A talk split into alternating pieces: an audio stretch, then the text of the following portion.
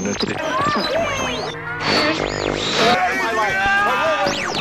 And his name is just so bright and so sharp. What's his name again? Mr. The names have been changed to protect the innocent. Yo! Hey, hey, Doc! Here's Johnny! Bond. James, James, James Bond. Young lady, what is your name? Mrs. Nivas. And uh, how about your fella here? They call me Mr. Tibbs. That's right. Mr. Henderson. Sharp little guy. I'm Brock Landers.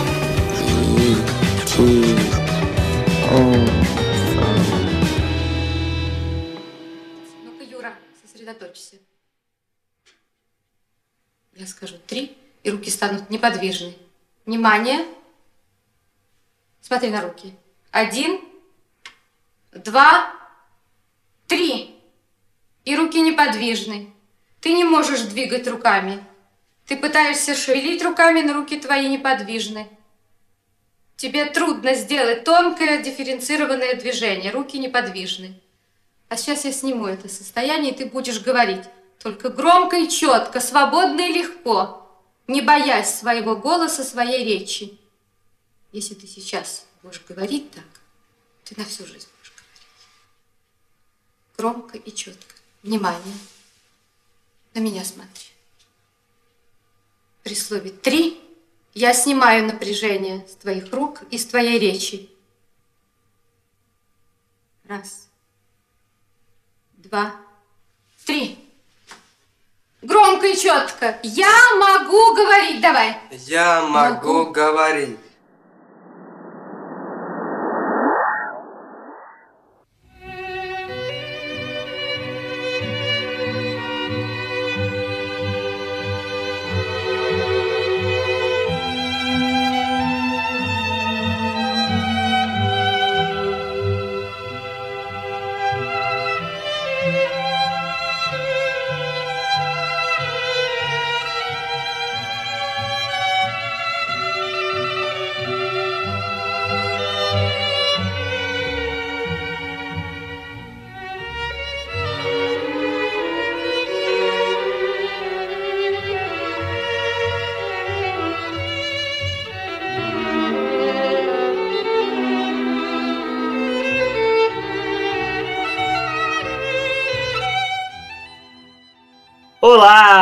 Esse é o Cinefilia e Companhia.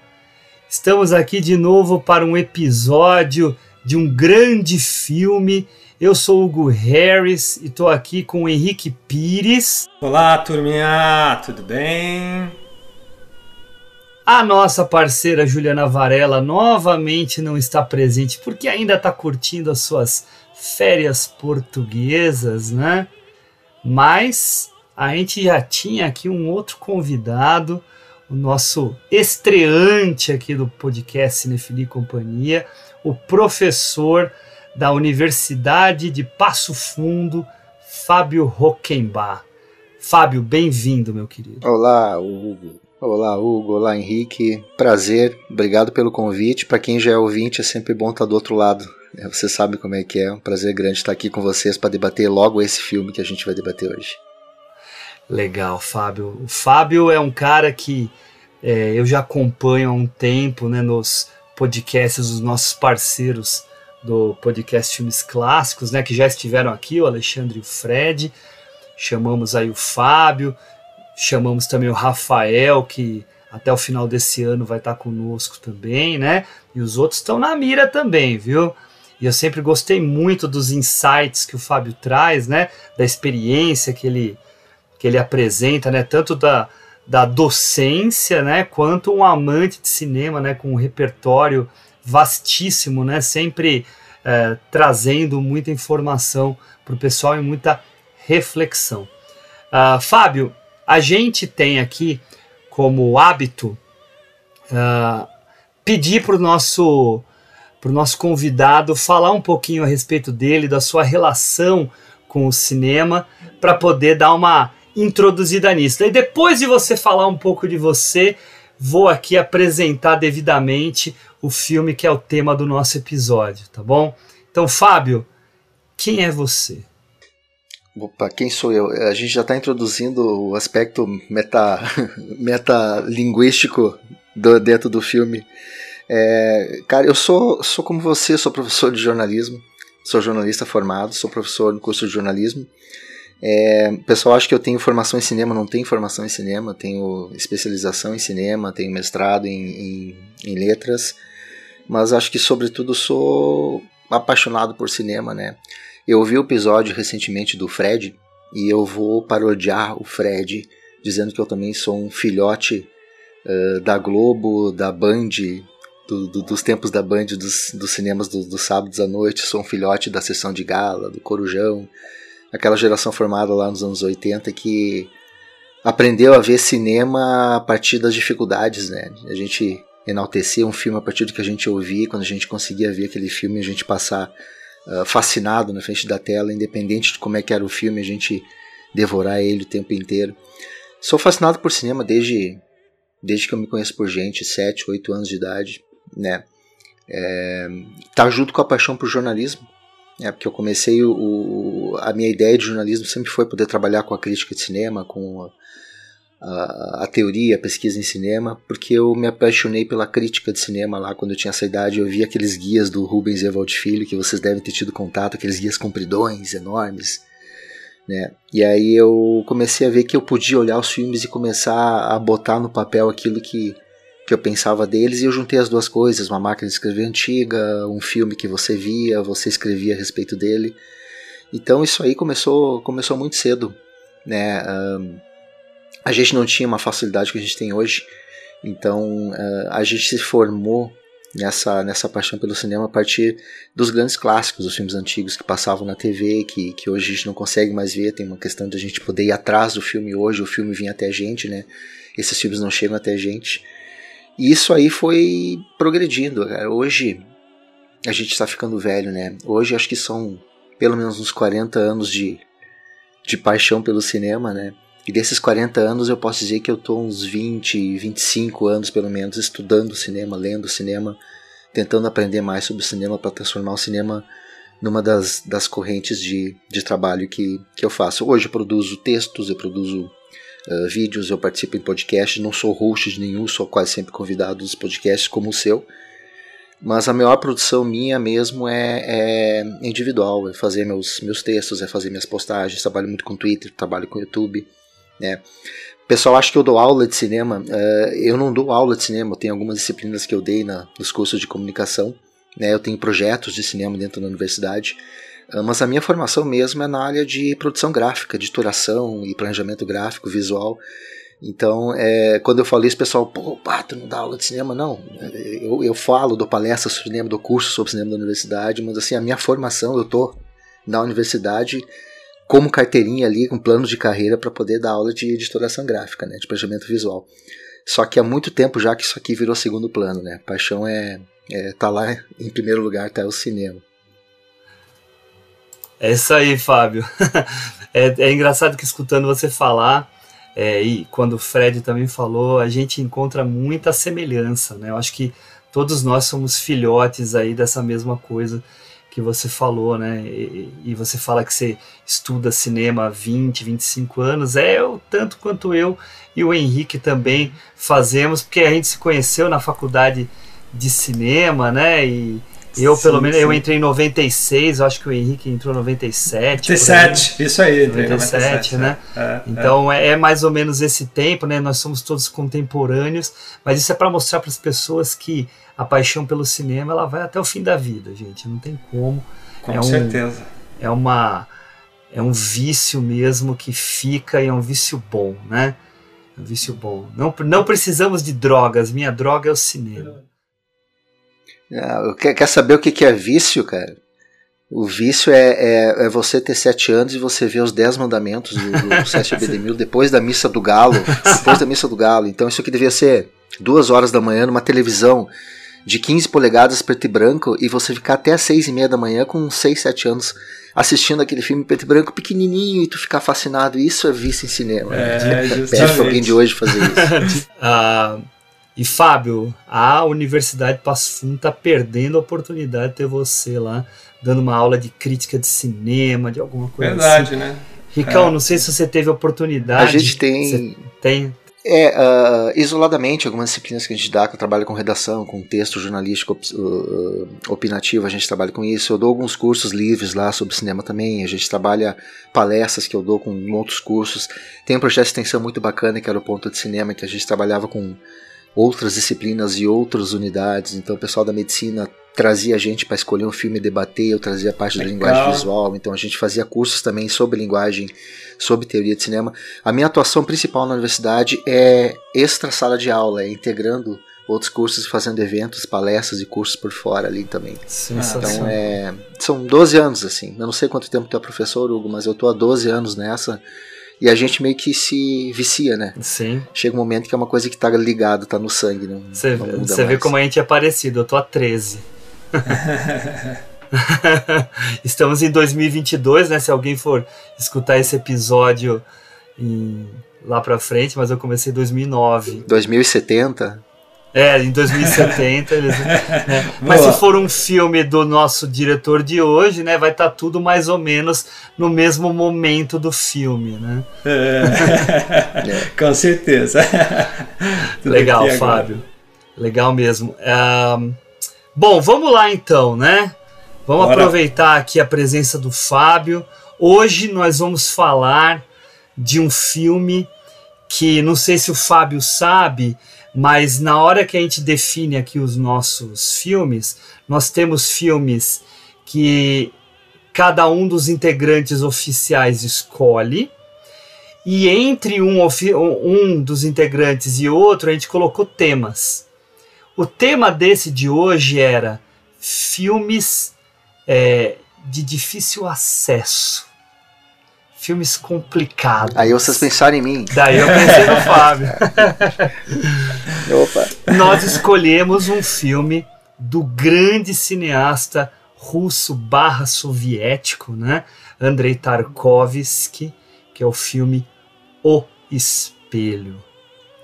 Esse filme Nossa. de 1975, feito aí, né, no intervalo entre o Solaris e o Stalker, se eu não me engano, né? Stalker.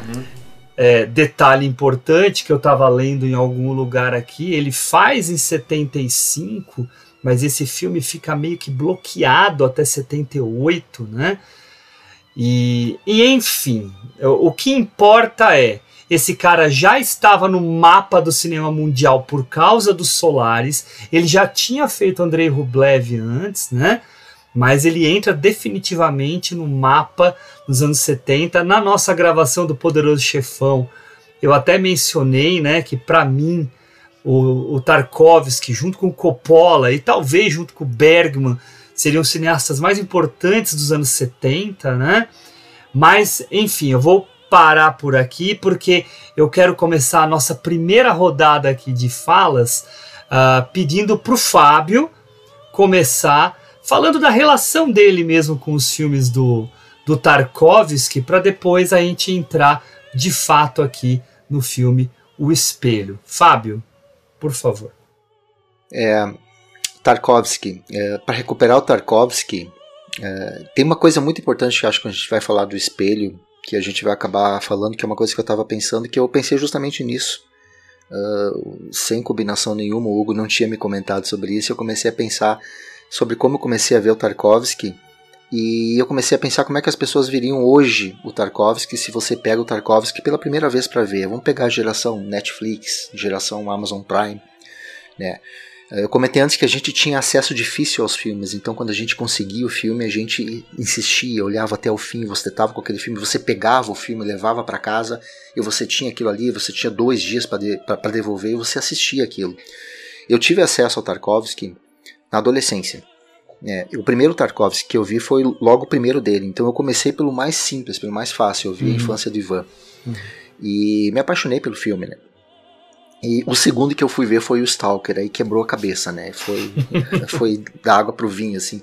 Apesar de a infância de Ivan ser um filme uh, que não é um filme corriqueiro, normal, um filme americano. Ele tem flashbacks, ele fala sobre momentos de, de memória, uma coisa que é muito comum na, na, na filmografia dele. Mas uh, depois do Stalker me quebrou a cabeça, eu pensei, não, pera um pouquinho, vamos com calma. E eu comecei a ver os filmes dele aos poucos, e era mais ou menos isso, uns 30 anos atrás, eu era adolescente. E já naquela época eu tinha a sensação de que eu estava vendo um, um, um, cineasta que ele tinha algo a dizer que não era exatamente aquilo que a história estava contando. E a minha relação com ele ela é dividida mais ou menos nos momentos em que a gente tem a divisão de filmografia dele. Eu gosto muito dos filmes da, da primeira fase. Né? Eu sou apaixonado pela Infância de Van. O, o Espelho, para mim, é o meu filme favorito dele. Gosto muito do Andrei Rublev.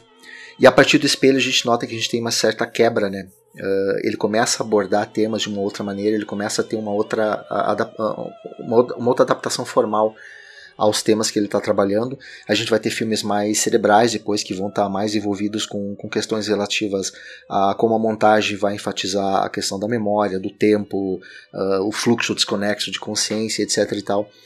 E aí uh, eu tenho muita dificuldade, sempre tive muita dificuldade em, em me relacionar com, com Stalker. Eu vi o Solaris depois de ver o 2001, né? Havia aquela história, que é uma história boba, né? De que o Solaris é a resposta soviética. Eu não, eu vou ver essa coisa. É o tipo da coisa da crítica que me incomoda, né? Você uh, minimizar um filme a partir de certas coisas que as pessoas começam a falar e não é, não é resposta nenhuma. Tanto é que ele não gosta do 2001, não é por isso que ele fez o Solaris como, como resposta, né? Mas são os dois filmes dele que, que muita gente adora e eu tenho maior dificuldade. Eu gosto mais do Tarkovsky quando eu noto que ele está falando mais dele, né, e de uma maneira mais nostálgica, mais uh, sentimental em relação à arte, que é uma coisa que ele ama, vai estar tá lá no Andrei Rublev também. Uh, e quando ele chega lá no final da carreira dele, quando ele vai uh, para o Sacrifício, que é o terceiro, de, se eu tivesse que botar três filmes, os, os que eu mais gosto dele. Então minha, minha relação com Tarkovsky ela é muito baseada na relação que eu vejo dele com a maneira como ele trata os temas dele, o quanto aqueles temas para ele são pessoais no sentido de serem é, romantizados, que você nota que ele está falando mais das questões dele, das paixões dele, e do quanto eu noto que uh, o filme se torna um pouco frio para mim. Eu acho que o Stalker e o Solaris, por exemplo, são filmes frios, né, que eu tive muita dificuldade de conexão. Somando os sete filmes da carreira, os outros cinco, que são filmes que eu adoro, eu tenho um diretor que, dos poucos do cinema que você pode dizer que você não tem que entender o cinema, você tem que sentir o cinema dele. Né? E é uma coisa difícil de dizer pro pessoal de hoje, né? Não, tu não tem que tentar entender essa história, tu tem que sentir o que ele está dizendo em cada frame, em cada, em cada passagem de, de plano, em cada sequência. Uh, talvez, se a gente fosse uh, ver outros diretores, talvez o que mais se assemelha a ele nesse tipo de coisa, para mim, seja o Bergman. Apesar de que o Bergman, para mim, é muito mais óbvio, muito mais claro de entender do que o próprio Tarkovsky. Né? Você citou o Bergman como um dos grandes dos anos 70, os dois foram contemporâneos, o Tarkovsky era apaixonado pelo Bergman, ele adorava o Bergman, tanto é que depois ele vai levar o Sven Nykvist para fazer direção de fotografia dele. Então, apesar de serem diretores que uh, dialogam na ideia de, do público, ah, são diretores difíceis, o Tarkovsky, para mim, mais ainda do que o Bergman, é um diretor que você precisa sentar para você sentir o filme, e não para você buscar entender aquela história de uma maneira linear, lógica, tá, etc. Até depois tem uma pergunta que eu vou fazer para vocês, o jornalista invertendo as posições, né? Eu quero fazer uma pergunta para vocês. À vontade. Que tem muito a ver com, com a maneira como a gente olha para esse cinema dele, quando eu comecei a pensar como é que as pessoas de hoje veriam. Minha relação com o Tarkovsky ela é de profunda paixão por alguns filmes dele e uma dificuldade muito grande. Até hoje eu já li o Solaris três vezes e eu não consigo me conectar com o filme da maneira como me conecto com outros. Eu comecei a pensar por que isso. E eu noto que eu vejo uma certa frieza na abordagem dele em relação aos Solares, ao Stalker, em relação aos filmes que são muito mais pessoais dele. Mas é uma relação de achar ele, hoje, um dos dez grandes diretores que o cinema entregou pra gente, justamente por ele ser único na abordagem dele. Não tem ninguém que faça o que ele faz. Né? A gente pode até aprofundar um pouco mais isso ao longo do, do bate-papo. Fábio, até aproveitando a tua fala, se eu não me engano, o Sacrifício ele gravou, ele filmou em, é, na, na, na ilha do Bergman lá, não foi? Não sei se você. Farro. Farro, né? Eu acho que ele filmou lá, eu né? acho que foi. É. só, né? Não vou te dizer que foi, mas é só, uh, só isso aí com o diretor de fotografia do próprio Bergman também, é. então, né? Sim. Beleza, Fábio. E você, Henrique?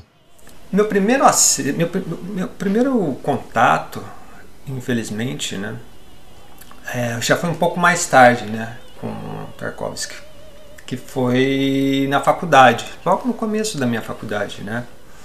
É, como vocês comentaram antes, né, aqui a gente falando dessa dificuldade que a gente tinha, né, de ter acesso a esses filmes antigamente. Enfim, primeira vez que vi é, foi o espelho, né? É, me bugou assim, literalmente me bugou, né? É, entendi algumas coisas, não entendia outra, mas já me criou um fascínio ali, né? Muito mais pela forma do que pelo conteúdo. É, não sabia muito bem entender muito aquilo e, e aí eu fui, né? Começar a entender Tarkovsky. É, ele foi algo que, assim, não é um diretor que tem muitas obras e a gente sabe que ele tem esse estilo único dele, como o Fábio falou, que acaba personalizando bem a obra, né, naquilo que ele quer. E só que foi passando o tempo, depois vi o Stalker, depois vi Solares, enfim. Mas a minha relação acabou ficando um pouco distante, acabei deixando um pouco de lado. E, mas sempre sabendo quem ele é, enfim, a importância dele. E depois passou-se muito tempo, enfim, acabei não vendo mais nada, e aí apareceu a oportunidade de ver agora, né? E eu até comentei com o Hugo aqui, né? É, no nosso grupo do WhatsApp aqui, falando, cara, que filme lindo, que filme foda, né? Eu acho que, que é interessante esse ponto que o Fábio coloca em relação ao Tarkovsky, do seguinte, como essa geração, ou como uh, as pessoas que nunca ouviram falar, enfim, uh, do Tarkovsky, viriam esses filmes, né? Como, como seria essa relação? E, e isso é pertinente para a gente entender uh, quem ele é e o que ele faz, né? E, e em, em, cima desse, desse, desse contexto, eu acho que se você consegue persistir, ver uma vez, ver duas, ver três, é um filme que não só vai ter muitas camadas, mas ele é um filme sensorial, né? Ele faz com que você sinta, como o Fábio falou, né, muito mais do que entenda. Né? Eu, acho que, eu acho que talvez seja esse o maior propósito dele. Né? E, e eu falei, poxa, é, realmente me aguçou a rever, rever os filmes de novo. Né? A partir desse nosso, dessa nossa decisão, desse bate-papo, de rever o, o espelho. E nós vamos aqui aprofundar sobre o filme mas é um cineasta que realmente está entre os melhores do mundo, né? É, da história do cinema, enfim, porque realmente a arte e, e, é, e os seus sentimentos se misturam para dar esse resultado aí que a gente tem. Enfim, é mais ou menos isso, por aí. Beleza, Ricão. Cara, eu Sabe, sabe qual é a minha relação com inicial com o Tarkovsky? É o livro dele, Esculpir o Tempo, que lá nos anos 90 foi lançado pela Martins Fontes numa edição que infelizmente eu não consegui comprar, que era uma edição de, uma, de capa azul, muito bonita, e que eu li a da biblioteca da faculdade. E enlouqueci, porque era uma noção de cinema como filosofia, como modo de enxergar o mundo, muito diferente daquilo que eu estava habituado. Hoje eu tenho até uma edição desse livro, mas é a edição que veio depois, que é uma edição de capa branca, que nem é tão charmosa assim, mas que, enfim, é, é, é com as páginas brancas, né? porque aquele da uhum. capa da capa azul tinha as páginas amarelas e tal, era, tinha todo o seu charme, né? Uh, e até durante nossa conversa aqui hoje, acho que até falaremos um pouquinho de algumas coisas que o Tarkovsky traz nesse livro e que tem a ver com alguns insights que o filme proporciona. Mas olha só que curioso, gente. Uh, eu sempre conheci o Tarkovsky por três filmes: pelo Solaris, pelo Stalker e pelo Sacrifício, que foram os três filmes dele que eu de fato tinha assistido. Recentemente eu vi A Infância de Ivan, uh, vi, vi o Rolo Compressor e o Violinista, que, claro, é, é um filme curta-metragem dele, né? Tudo bem. Uh, vi o Nostalgia, não vi ainda Andrei Rublev, não vi, é uma dívida na minha vida, mas a inserção do espelho para a gente discutir aqui no nosso podcast, que foi uma sugestão minha, foi exatamente para eu salvar a minha vergonha na cara e assistir, porque eu ainda não tinha assistido o espelho. Daí no início do ano, já tendo eleito o espelho, eu assisti pela primeira vez, já fiquei todo maluco né, com o filme, e agora, para o nosso episódio sendo gravado aqui é, no final de abril, né? Um, pude rever mais duas vezes, né? Então é um filme que agora eu posso dizer que está bem assistido. Mas o que, que me chamou muito atenção no, no Tarkovsky é, quando eu tive uh, os meus primeiros contatos, né? É um cara que vai trabalhar as histórias de uma forma não óbvia completamente fora do cânone, fora dos padrões, fora de todos os paradigmas que estávamos habituados, né?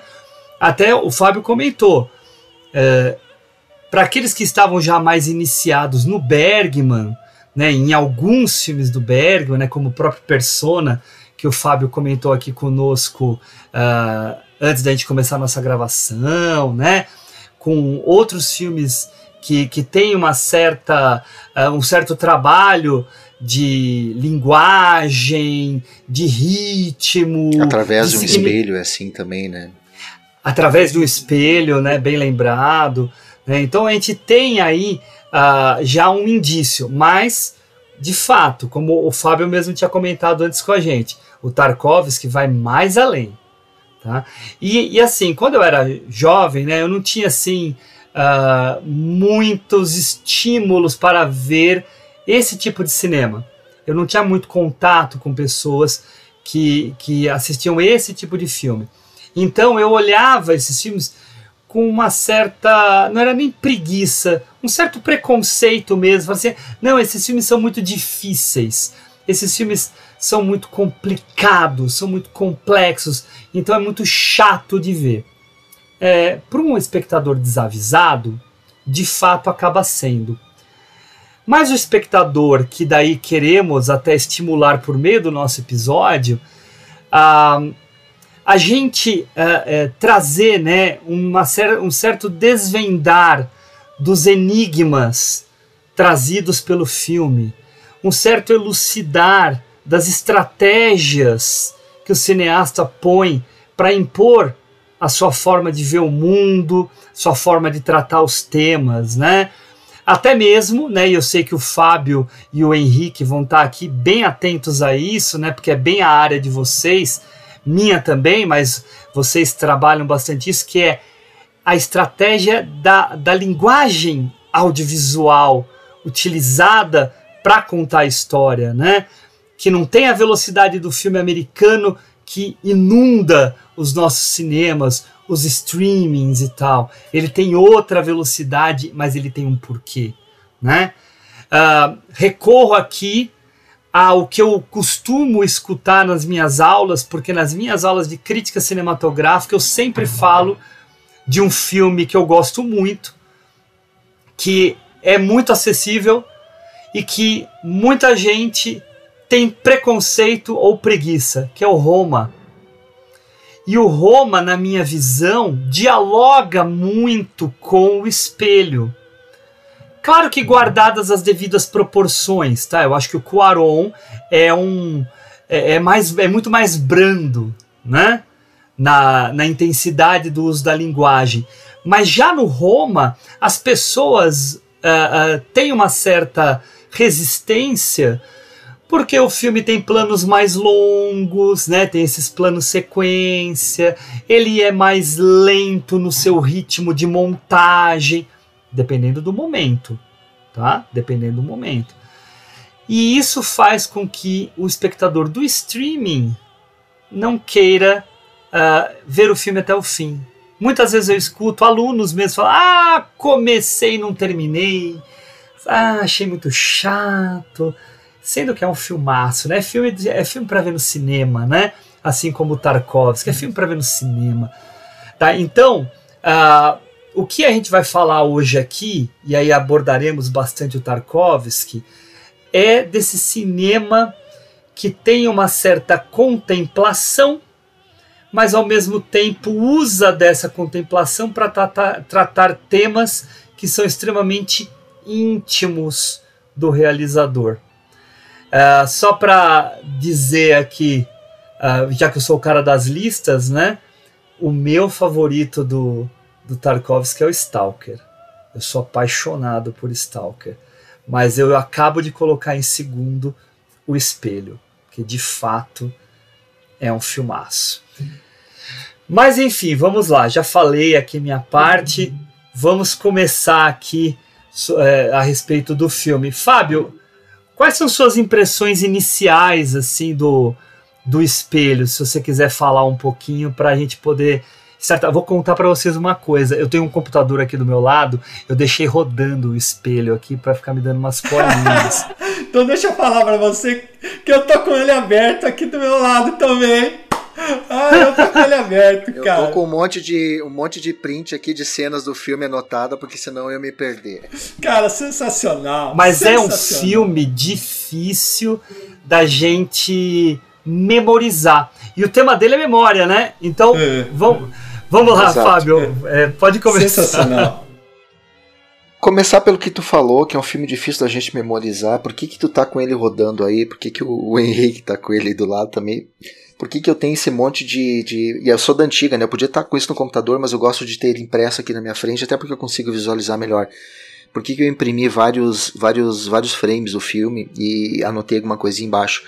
É, para eu também ter uma noção, e é uma coisa que eu não tinha feito ainda, de colocar sequência após sequência o que, que vem uma depois da outra para eu conseguir montar a lógica do filme também, a partir inclusive de, do que outras pessoas falaram. Né? Justamente por conta disso que como ele trabalha com memória, a, as memórias que a gente tem elas são fugidias, as memórias que elas têm elas se misturam.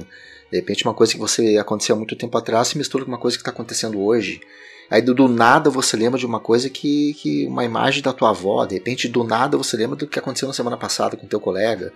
E aí e essas memórias elas vão se transformando com o tempo a ponto de elas não serem realmente aquilo que tu lembra de você ter uma. Quem já não teve isso? De você ter uma memória e você achar que era aquilo, mas não, era aquilo. A tua mente foi fabricando aquilo, etc e tal.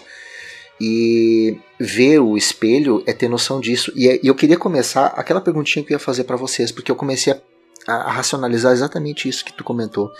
Sobre essa geração que, por exemplo, começa a ver o Roma, que também é um filme de memórias só que muito Exato. mais organizadas, só que não organizadas o suficiente para a geração de hoje, né? Porque o, o Quaron deixa são várias sequências em que muitas vezes ele não explica, ele não completa, ele deixa ali que o filme vai se completando e essa geração já acha muito difícil isso. Tem um, uma, uma expressão que os formalistas russos lá, o Vitor Schlossky criou, que é o estranhamento. Uhum. Que é o estranhamento é algo que a gente tem que superar. O estranhamento é como você está acostumado a ler um poema que rima a cada duas frases, você tem uma rima e de repente você pega um poema que não tem rima nenhuma. Inclusive a métrica dela é, é diferente. A gente está acostumado com batatinha quando nasce se esparrama pelo chão, tu entendeu? Aí você pega aquele poema lá que você tem uma linha lá que tem seis palavras e outra que tem duas e que não rimam. E a gente acha isso estranho. E o estranhamento tem a ver com isso, você quebrar o teu padrão e você tentar entender o que está na tua frente a ponto de você mudar, inclusive, a tua própria percepção de outras formas de arte. E hoje tem essa dificuldade, eu boto o estranhamento como se fosse um muro. Uh, a gente para no muro e não tenta ver o que tem depois. Só que de repente depois do muro tu tem um playground muito mais bonito que o que é aquele que você tá. Eu coloco essa figura de linguagem para meus alunos. Cara, tu tá aqui num parquinho, mas de repente do outro lado tem uma piscina olímpica. Uhum. Então, quem sabe a gente tenta pular o muro. Uhum. E aí eu comecei a pensar, como é que a gente tem contato inicial com o espelho? Quando eu assisti o filme, eu já tinha lido muito sobre ele. Então eu sabia que era um filme que falava sobre fluxos de memória desconexos. Eu fico pensando como é que é você começar a ver o espelho sem saber exatamente o que é aquilo. Tem uma, uma, uma série de críticas dos anos 70, de vários críticos. Eu tenho um livro muito bom que come, o cara começou a reunir o que críticos uh, soviéticos e ocidentais colocaram sobre o filme. Ninguém entendeu nada. Ninguém entendeu nada. Por exemplo, aquele final do filme. Uh, a gente pode falar de spoiler aqui, né? Pode, Ah, pode. sim, sim. Até porque o spoiler aqui não vai mudar muita coisa, né? Uh, a gente chegou. Na, podia estar no início, tanto faz. É, naquele aquele final do filme, onde aparece a verdadeira mãe dele levando as duas crianças, que a gente tem aquela mistura de, de, de diferentes gerações ali. Pela primeira vez no filme, a gente tem essa mistura. Uh, teve crítico na época dizendo que aquilo ali era uma enfermeira levando duas crianças diferentes para fora enquanto a mãe ficava com os filhos. Quer dizer, é, é muito legal isso aí. Eu posso até passar para vocês depois, porque tem cada coisa ridícula na interpretação dos caras que não viram o filme. Eles não, não entenderam nada. Naquela época, ainda assim, hoje isso vai acontecer. E eram pessoas que viram o filme pela primeira vez na época. Quando tu vê o filme na época, tu não tem a mínima noção do que tu tá enfrentando. Uhum. A gente tem o peso do tempo hoje. Hoje a gente tem vários artigos, livros escritos. Como é que vocês viram o filme pela primeira vez? Quando vocês olharam, vocês sabiam mais ou menos o que era o filme? Ou foi aquele baque de, meu Deus, o que está acontecendo na minha frente? Não, eu acho, sabe por quê? Porque é, é, eu acho que a pergunta dele talvez caiba até melhor na, na, na minha primeira vivência com o espelho, né? Porque realmente, quando é, eu fui assistir o espelho na faculdade, né? Eu sabia, mas eu sabia quem era o Tarkovsky, mas não, não tinha visto nada dele, enfim. Sabia de uma certa importância dele, mas porque estava começando a faculdade. Era apaixonado por cinema, fui fazer cinema, enfim. Cara, do jeito que eu sentei e assisti, é o que eu falei, deu um bug na minha cabeça assim. Por quê? Porque eu tentava racionalizar todo momento, toda e qualquer cena. Então, a partir do momento que eu tentava achar lógica, eu tentava fazer encadeamento, ou tentava até mesmo é, é, faz, é, achar uma metáfora. Só que ele vai te pondo, então não dá tempo. Por mais que às vezes você tenha um ritmo um pouco mais cadenciado no filme, mas ele te tira de uma situação e joga numa outra completamente diferente. Aí você fala, pô, aí aquilo foi dando uma sensação, um estranhamento, muito bem, como o Fábio falou, né? E que mexia comigo, né? Me incomodava. Mas é, algo me fascinou no filme ali, assim, né? Que eu acho que depois, com o passar do tempo, foi se apagando na minha memória, né? Que era justamente a beleza da forma, né? Com uma fotografia, até comentei com o com uma, fotografia linda, né? Como é, os planos são bem pensados. E, e isso me fez é, é, apreciar o filme, mas de um certo ponto a não entendê-lo, achar um filme difícil realmente, né? Falar, poxa, é um filme que merece ser visto outras vezes. Mas enfim, foi se passando de assistir, se não me engano, acho que primeiro não sei se foi Solaris ou foi Stalker, eu falei, putz, esse cara é bem complicado, né? Mas é, respeitando e de um certo modo deixando de lado ele, né? Enfim. E essa relação foi, foi nesse sentido. Agora, dando um salto para agora, né? depois de tanto tempo, né? saindo já da faculdade, trabalhando no audiovisual, é, estando aqui nos bate-papos, né? me permitiu uh, enxergar o filme de uma forma completamente diferente. Né? Esse distanciamento, para mim, né? que me fez esquecer mas revendo me fez relembrar de muita coisa, do que eu sentia e do que daquela época e do que eu senti, senti agora, revendo, né? E, e que filme, e que coisa maravilhosa esse filme, né? É o que eu falei, agora vou rever os que eu já vi também e os que eu não vi.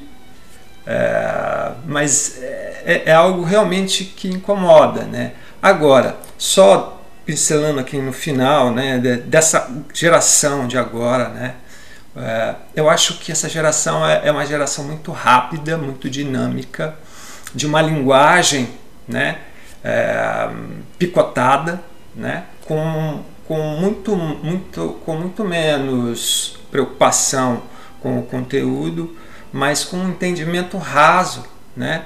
É, explorado pela imagem em si. E, e, isso incomoda essas pessoas, porque assistir um filme desse obriga a pessoa a pensar, mesmo que ela pense errado, né? porque ele, ela vai fazer você pensar. Né?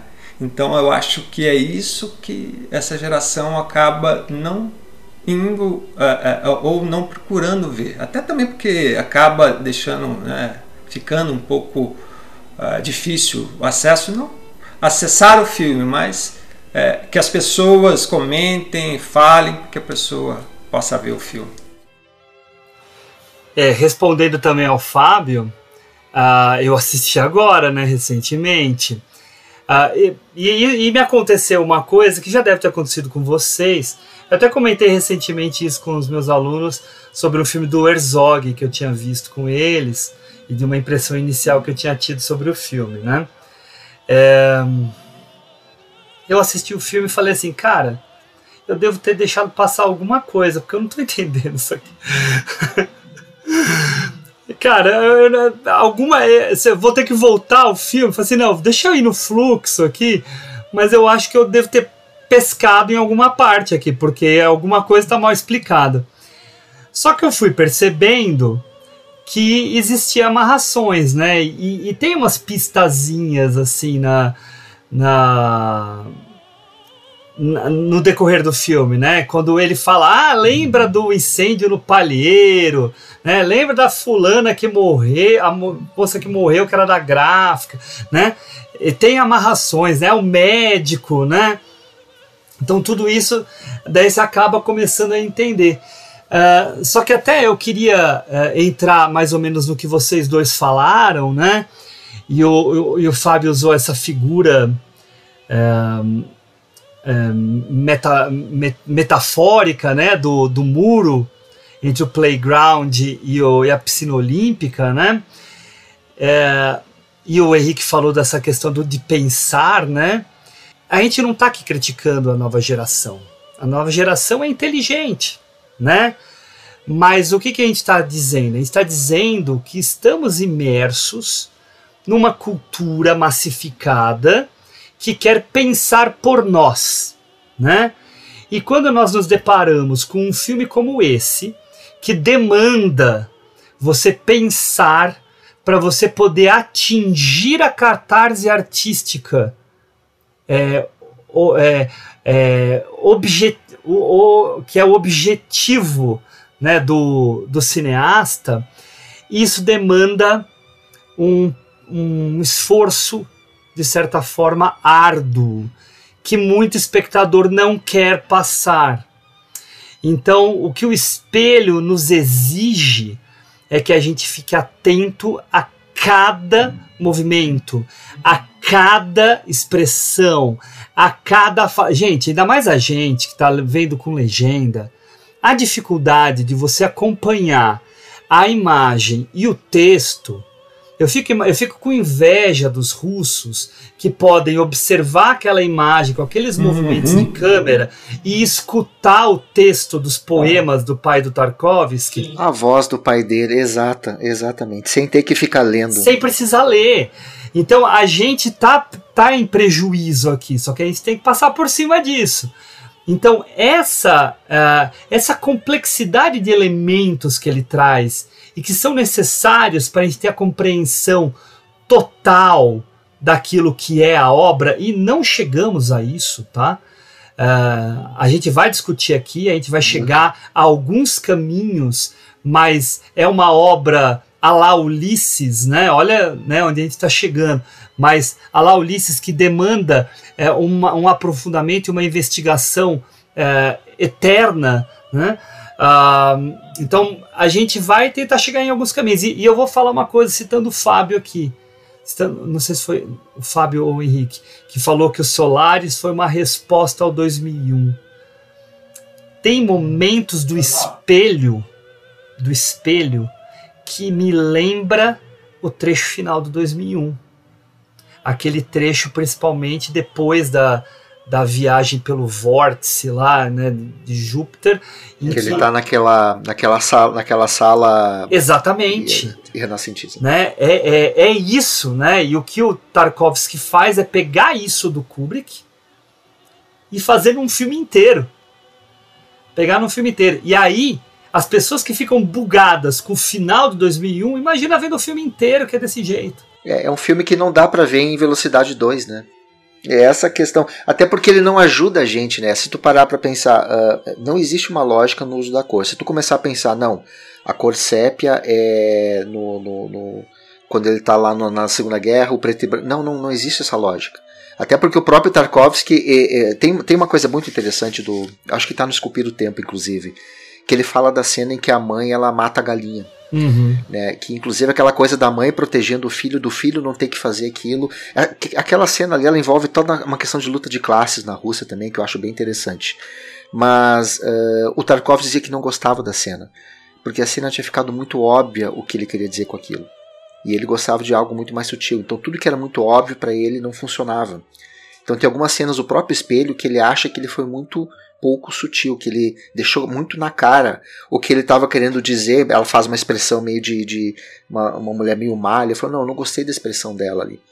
E, e, e, essa questão aí do, do, da sutileza, ela está presente no, em tudo que ele faz ali. A gente não tem uma lógica de cores, tá? Vamos começar por isso. Justamente. Tá? É. E até porque ele não gostava de usar uh, a cor em todo o filme naquela época, ele falou porque a cor uh, ela não deixava a gente sair daquela impressão de realidade. Então ele gostava de alternar o preto e branco, o CEP, etc e tal. Uh, o, o, Henrique falou da, da, da questão da, da imagem. Quando a gente está no, no, passado, tu, tu quase sente a textura daquela casa, né? A imagem Cara, ela tem totalmente. uma coisa que parece que tu tá sentindo a vela, a, a fumaça, a madeira. Não, é incrível, Fábio, que você, o que você está falando, porque é uma sensação mesmo de, de você estar tá imerso naquilo. E se você se propõe a sentir aquilo, Hugo, eu vou até um pouquinho mais longe. É, é, é, o espelho, é, revendo hoje, eu acho que ele dá a possibilidade de você assisti-lo sem ter que entender todas as camadas históricas uhum. envolvidas, é óbvio, e filosóficas, ao mesmo tempo, psíquicas. Por quê? Porque é, ele faz com que você sinta tu, tudo que você está vendo, né? Você fala, pô, tudo bem, eu não entendi se é passado, se é, se é presente, se é memória, mas, porra, você vê aquela sequência ou aquela cena específica, não tem como você não ficar arrepiado. Né? É, é, é, é revendo hoje, o que me chamou muito a atenção, que só trazendo um pouquinho, é, é, essa fotografia, eu vi Caravaggio ali a, o tempo inteiro, né?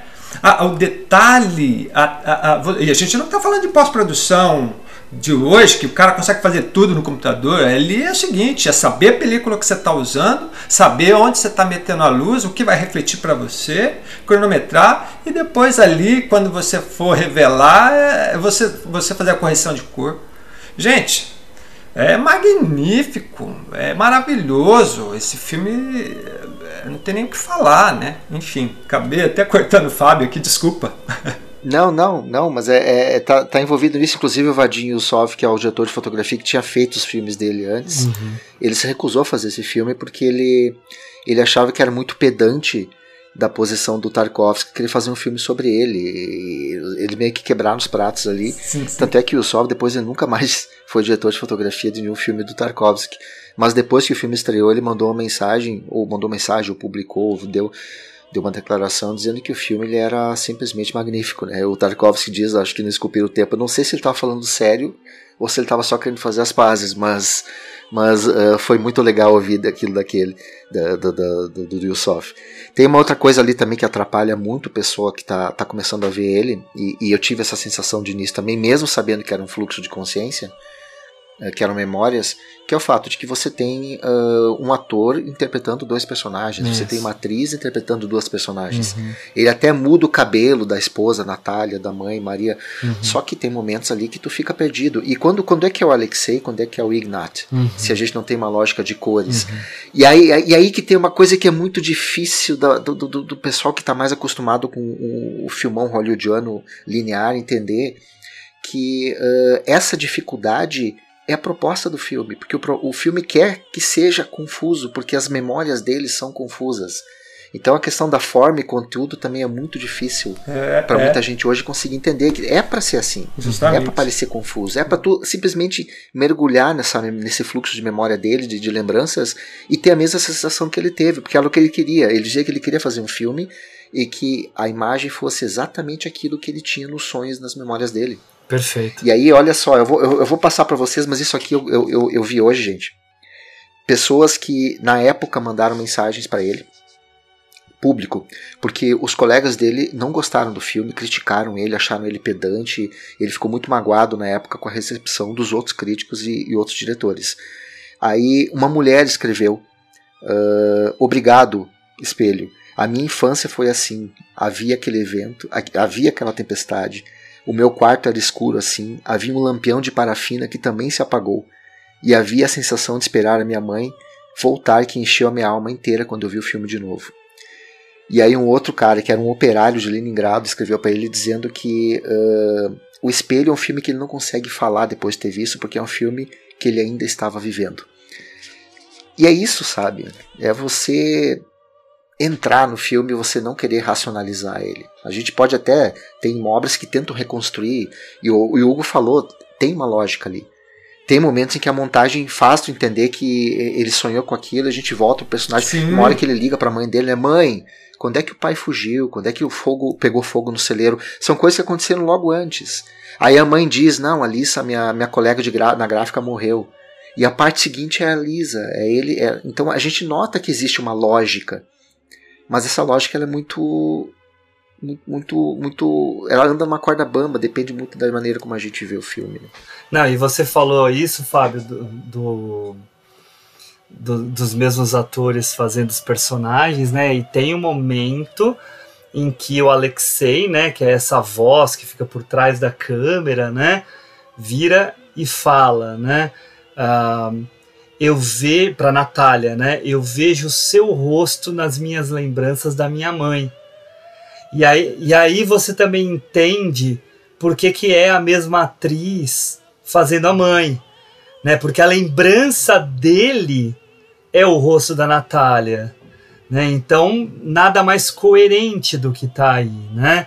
Só que eu queria só falar uma coisa sobre a qualidade da imagem e tal. Não sei em que suporte vocês assistiram ao filme, mas saiu uma edição em Blu-ray do Espelho, né? Pela pelo CPC Umis, que a Versátil também vendeu e tal, que foi a que eu assisti aqui. Putz, cara, a a restauração é animal. Deve ser magnífico, deve ser maravilhoso. incrível, Eu fiquei com é vontade muito- de comprar, viu, cara? É muito boa. vontade.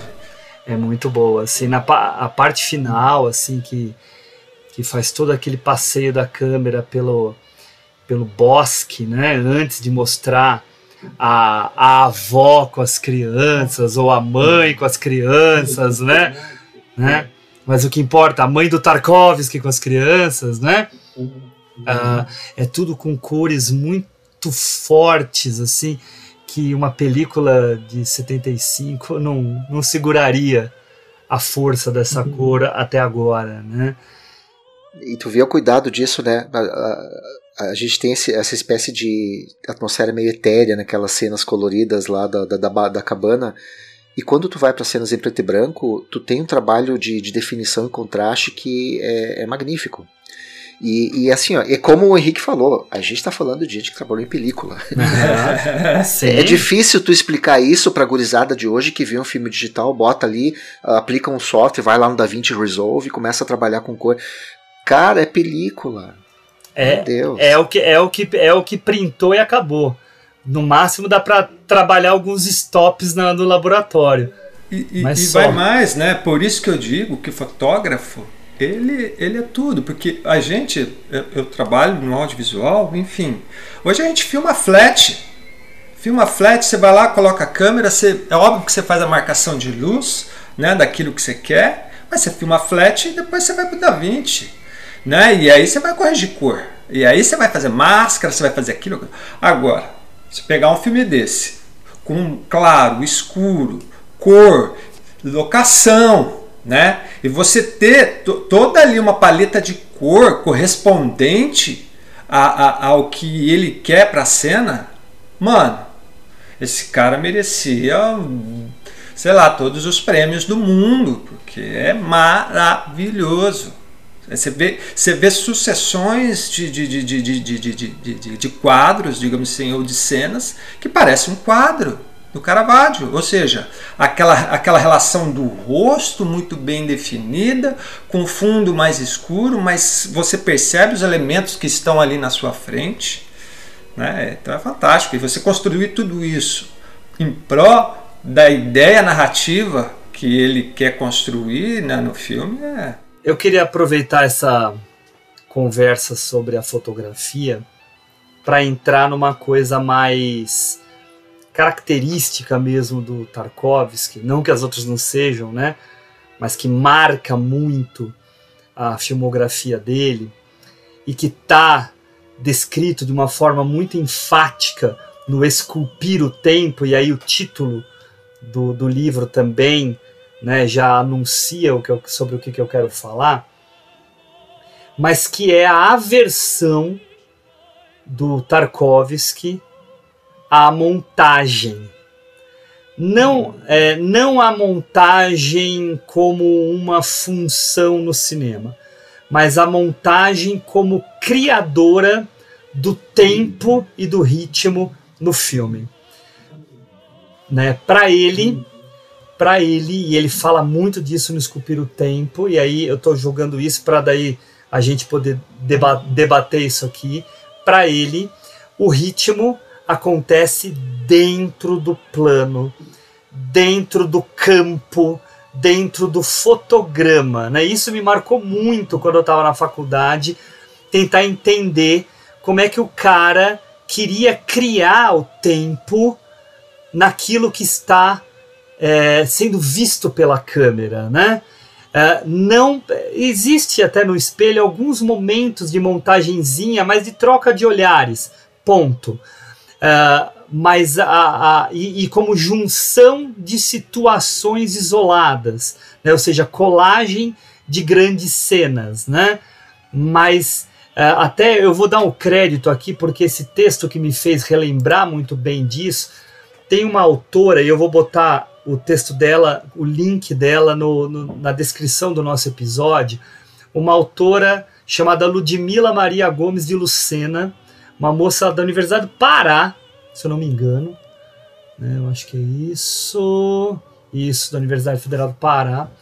Que fez um estudo sobre o espelho, sobre a relação entre o Tarkovsky e o Bazin, né, e as críticas que ambos tinham ao Eisenstein e a, a, a prioritariamente ao Eisenstein, né? Uh, a questão era não queremos criar filmes a partir da montagem. Queremos criar a noção de realidade a partir da realidade exposta pela câmera. Né? E aí é isso que o espelho está querendo trabalhar.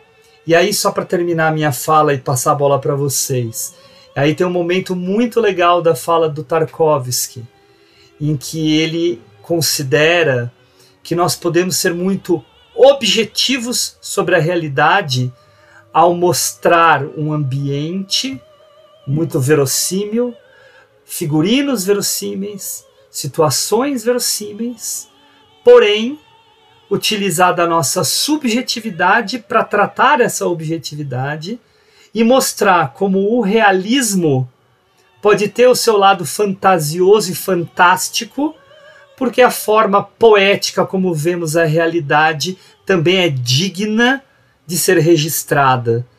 Não sei se eu me eu parafraseei aqui, mas eu não sei se eu me fiz entender. Mas jogo a bola para vocês aí, o que, que vocês têm a dizer sobre isso. Depois eu tenho uma outra coisa a falar, mas se vocês falarem antes, beleza. Vamos mais umas quatro horas assim, que a gente vai. Legal essa coisa do. É, a ideia que, a gente, que o pessoal tem, não, o, se a gente vai usar um longo plano, um longo plano de sequência, é, é representação da realidade, aquela coisa do, do, do Bazan que o pessoal diminui e, e deixa uh, deixa no nível mais, mais básico, né? É, eu vou usar uma cena como exemplo. Eu, eu primeiro, dá para casar junto com isso uma coisa que é muito interessante, que eu acho que o filme ele quebra alguns paradigmas que a gente aprende em escola de cinema e até a gente ensina. Por exemplo, a gente diz que uh, o, o narrador, o roteiro, falando de um narrador mesmo, ele nunca deve explicitar aquilo que a imagem já diz. É, que o, a boa narração em off ela não fica explicando aquilo que eu já estou vendo. O Tarkovsky ele faz o contrário. A gente tem um narrador que comenta justamente aquilo que a gente está vendo. E é que é uma das riquezas do filme é justamente isso. Então sempre tem exceção que que, que, que, que, vai lá, vai, vai chegar, vai destruir a, a regra, digamos assim. Eu acho que isso tem muito a ver também com a maneira como a gente vai trabalhar esses planos, esses longos planos do, do Tarkovsky. Tu falou do, do Eisenstein. Uh, o Eisenstein tem uma das cinco montagens dele, que é a, ton, a não a atonal, a tonal, uhum. que eu sempre achei muito estranha, porque a tonal ela fala que uh, a montagem é definida pelo aquilo que está dentro do quadro. Eu falei, não, peraí um pouquinho. Se eu tô uh, o, o, que eu estou sentindo no quadro, da iluminação, dos isso aí isso aí tem muito mais a ver com mise-en-scène do que montagem, Exato. coisa que eu sempre achei muito estranho. E me parece uma coisa que ele que ele que ele absorve. E quando ele fala que não é exatamente o, o ritmo dos cortes, mas o ritmo dentro, que vai definir o, o, o, ritmo do filme, né, o que está acontecendo dentro do plano, eu sempre puxo nesse filme aqui a, toda a sequência lá da gráfica. Uhum. Tá? O que, que a gente tem aquela sequência da gráfica? Tu começa, e são longos planos também, tu começa com a sensação de urgência. Por quê? porque dentro a gente está vendo uma mulher que claramente ela está ansiosa, que ela está com, ela tá se movimentando ali dentro, as coisas estão acontecendo de uma maneira que vai te deixando com essa sensação de urgência. Que chega correndo, corte né? aqui, corte ali. Uhum. Tu chega correndo e vai para lá, vai para cá, as pessoas perguntam e fica focado nela. Não existe nada ali em termos de montagem que digam que ele está fazendo uma montagem, um corte em cima do outro para dizer que aquela cena ela tem que ter tensão. E ao mesmo tempo depois, a gente também tem longos planos, onde inclusive ele diz lá no Esculpir o Tempo que ele ele deixa um pouquinho em câmera lenta enquanto ela está correndo, uhum. que a, a, mulher está correndo atrás dela, em que ele faz o, o, oposto, em que as coisas parecem mais devagar, o tempo parece parar também. Então, sem mudar a maneira como ele está fazendo a montagem, ele faz justamente aquilo que ele prega no Esculpir o Tempo. Ele faz com que a gente sinta a tensão, a urgência, ou que a gente sinta o tempo parar a partir daquilo que ele está filmando ali dentro. Né?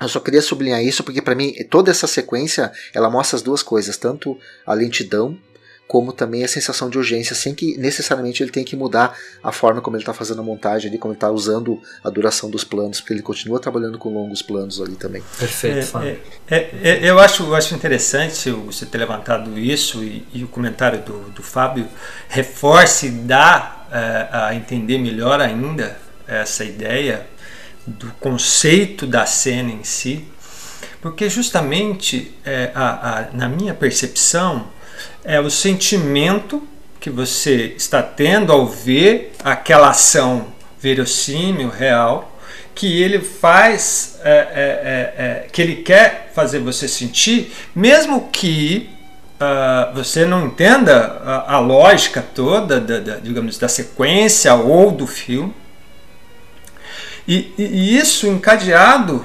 por outras sequências e outras cenas. Né? Então, quando ele, ele opta né, em, em, em não utilizar é, da montagem para dar essa percepção, porque se ele fizesse isso, ele estaria nos induzindo e não deixando nós termos a experiência né, do que aquela personagem ali está passando ou daquela cena em que seja, é, é, é, para ele isso realmente é, é, não condiz com que, a forma como ele pensa. E, e se você parar para pensar hoje sobre isso, é muito interessante você trabalhar esse nível de sentimento né, e percepção que você vai tendo, porque isso possibilita você ter várias interpretações né? assistir uma vez, é óbvio, existe uma lógica mínima ali de entendimento, mas você pode, a cada vez que você assistir, ter uma certa interpretação daquilo. Ele possibilita isso. Se eu fizer uma montagem, eu não tenho muito é, é, é, é o que fazer. Eu, como diretor, estou falando: olha, você é, pego você na mão e falo: olha, vem aqui, olha para cá, olha para lá, olha para cá, olha para lá, mesmo que ele faça um recorte, óbvio. Né? Então é muito interessante isso. E, e isso no espelho, para mim, é algo muito, muito expressivo né? e de uma força narrativa, mesmo que seja dentro de uma cena. Você pode, eu, se hoje você pegar e cortar uma sequência, né? É, ou, ou um plano e dar para alguém assistir, é como se ele tivesse. Eu não vou dizer começo, meio e fim, porque eu estaria dizendo, olha, é, é uma historinha, mas não, mas você consegue entender, você consegue sentir. Né? São extratos da memória, né? É justamente, é justamente, é justamente. E isso ele trabalha muito bem. Esse conceito, para se trabalhar o fluxo da memória, o fluxo da consciência, quer dizer.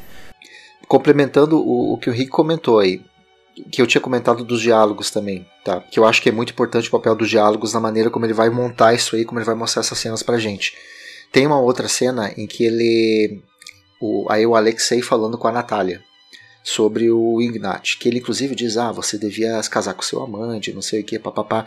E é uma longa cena sem cortes, onde a gente fica sempre focando só no rosto dela, a gente está quase grudado nela, uma coisa meio claustrofóbica, né? E ela vai para lá, ela vai para cá, ela faz aquelas expressões, a gente fica só com ela e como em várias cenas do filme, isso passa muito rápido. Eu não sei, a minha, percep a minha percepção, por mais que seja difícil de ver, é que é um filme que ele vai passando, ele vai passando, talvez até pela troca de, de fluxo de memória, de cores, etc e tal, tu sente o filme passar de uma maneira muito rápida para mim. Mas eu lembrei de uma outra coisa que é aí que envolve a montagem, envolve os diálogos. Eu lembrei de cara aquela cena do Persona sobre as duas versões da cena de sexo na praia. Uhum, onde você tem uhum. só a câmera que vai se aproximando do uhum. rosto da pessoa, ela vai narrando e a gente vai montando aquilo, aquela cena toda, vai imaginando. Sim.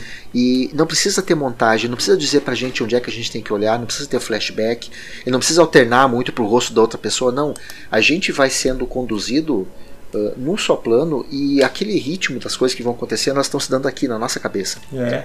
E a gente vai montando na nossa cabeça tudo que acontece.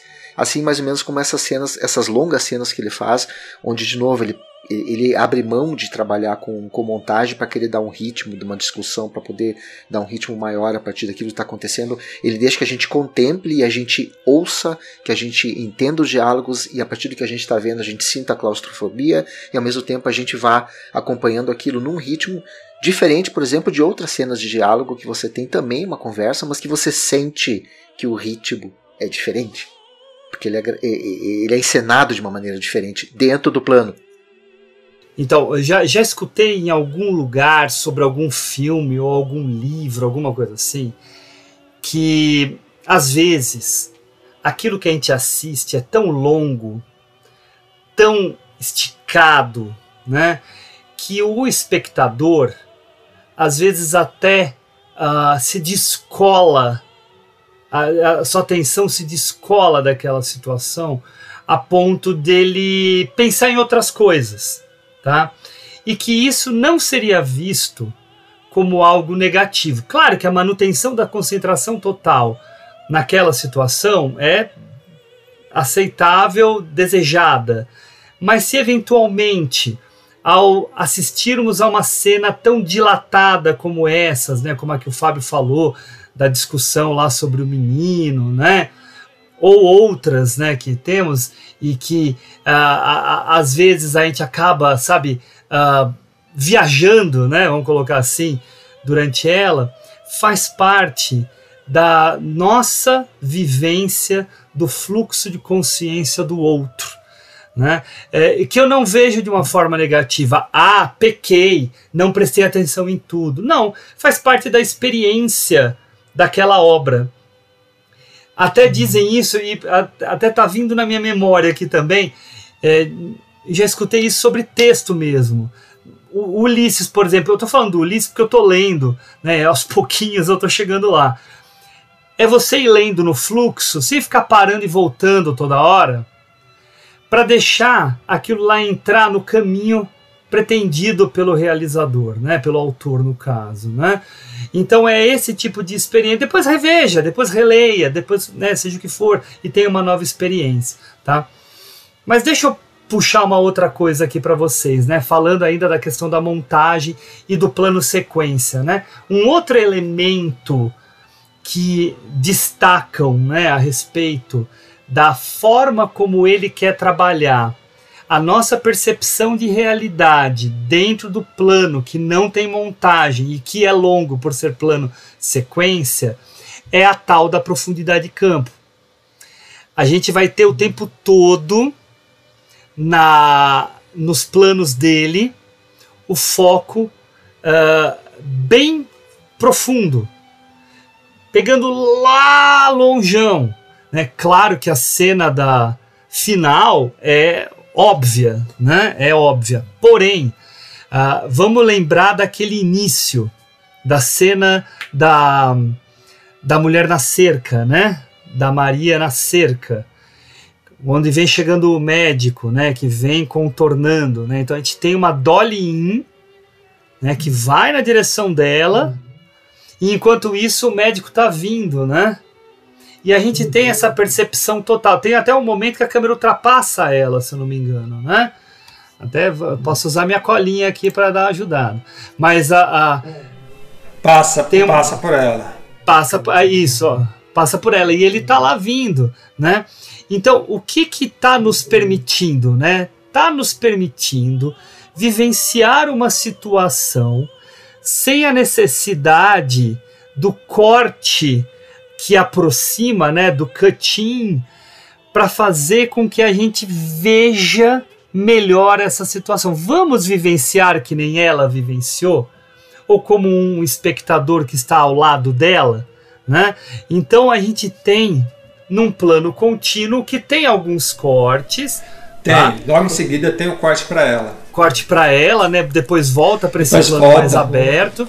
Né? Não, depois vai, vai pro mato, e aí você vê o vento, depois corta para ela de novo. Cara, por sinal, aquele plano de quando ele sai, vem aquela ventania que eu ia, é... Pois é, eu ia perguntar, ô Henrique, como é que tu faria pro vento se comportar daquele jeito se tu quisesse? Cara, você sabe que eu fiquei tu reza a Deus, nisso, o que tu... né, cara? Eu fiquei pensando porque não é um vento qualquer direcionado mínimo, não. No mínimo ele tinha que ter ali, cara. No mínimo ele tinha que ter uns, uns quatro ou cinco tufões ali de ventiladores ligados ao mesmo tempo. Porque é lindo, cara. Você cara, é perfeito. É maravilhoso. Né?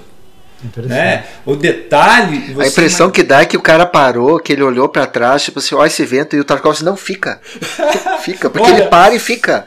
ele ser, fica parado. Aí depois da segunda vez, ele vira e sai. Como se tá, acabou, vamos gravar de novo. Ele viu, diz, não, pode ser. espera. Não, viu, a gente tá falando aqui, mas pode ser, porque a gente sabe que ele não tinha tanta grana para fazer esse filme. Né? Não, os caras boicotavam muito ele, né? Muito! Então, a gente não sabe se ele, de repente, dentro dessa ideia de observar ali a, a, a, a, o que ele tinha no momento, né, de aproveitar em benefício do próprio filme. Pode ser, por que não? Né? Vai saber. É, o próprio é. roteiro ele é fluido, né? Ele é, dizia justamente. que o roteiro ele chega. É, o roteiro que ele mais mudou ao longo da gravação foi esse. É. E, e o e louco é que já desenvolveu por uns 10 anos, né? Mas que foi mexendo do mesmo jeito. Aliás, tem uma coisa interessante. Tem uma coisa interessante sobre a, a, eu esqueci o nome da atriz agora, a Margarita Terekova, que faz a, a mãe e a esposa. Que a, a esposa não estava no primeiro tratamento do roteiro. E ele sentia que alguma coisa estava faltando. E aí, quando ele tinha poucos rolos para acabar o filme e a, a Terekova estava tão esplendorosa no papel da mãe, que ele inseriu várias cenas, muitas, a maior parte das cenas ali uh, foram inseridas no final, quando ele vai colocar a esposa depois de ter feito o primeiro tratamento, onde você tinha a Sim, mãe, olha. você tinha a lembrança dele e você tinha aqueles, aquelas partes documentais. Que aí, e aí ele disse que aí o filme se completou, inclusive aquele, aquele diálogo que o, que o Hugo falou ali dela conversando, que, que ele fala, você me lembra minha mãe, ela fala, de repente foi por isso que a gente se, foi por isso que a gente se separou. Né, que, que, que ele, aí ele sentiu que ele que ele completou, porque uh, a Terekova, é, ela praticamente definiu o filme com a interpretação dela. E essa cena que vocês falam do muro, cara, essa cena do muro, ela não tinha ideia do que estava acontecendo. Porque ele não explicou para ela se o pai ia voltar, se o pai não ia voltar. Então ele queria que ela fizesse a cena sem saber qual era o futuro o desenvolvimento do roteiro, para que ela tivesse aquela reação, porque ele falou: Eu não quero que ela interprete, eu quero que ela seja ela. Sim, e, e, e, isso é muito legal é, é, é, você ter falado, Fábio, porque você sente isso na personagem. Né? Você sente as angústias, né? mesmo quando seja um papel ou seja o outro. Né? E a possibilidade de você de, é, é, dar o inesperado obriga a, a, o ator a realmente ter que lidar com a surpresa e que é a, é a vida, né? A vida é assim, a gente sabe até aqui. Que eu abri a porta da minha, do meu quarto, eu não sei, né?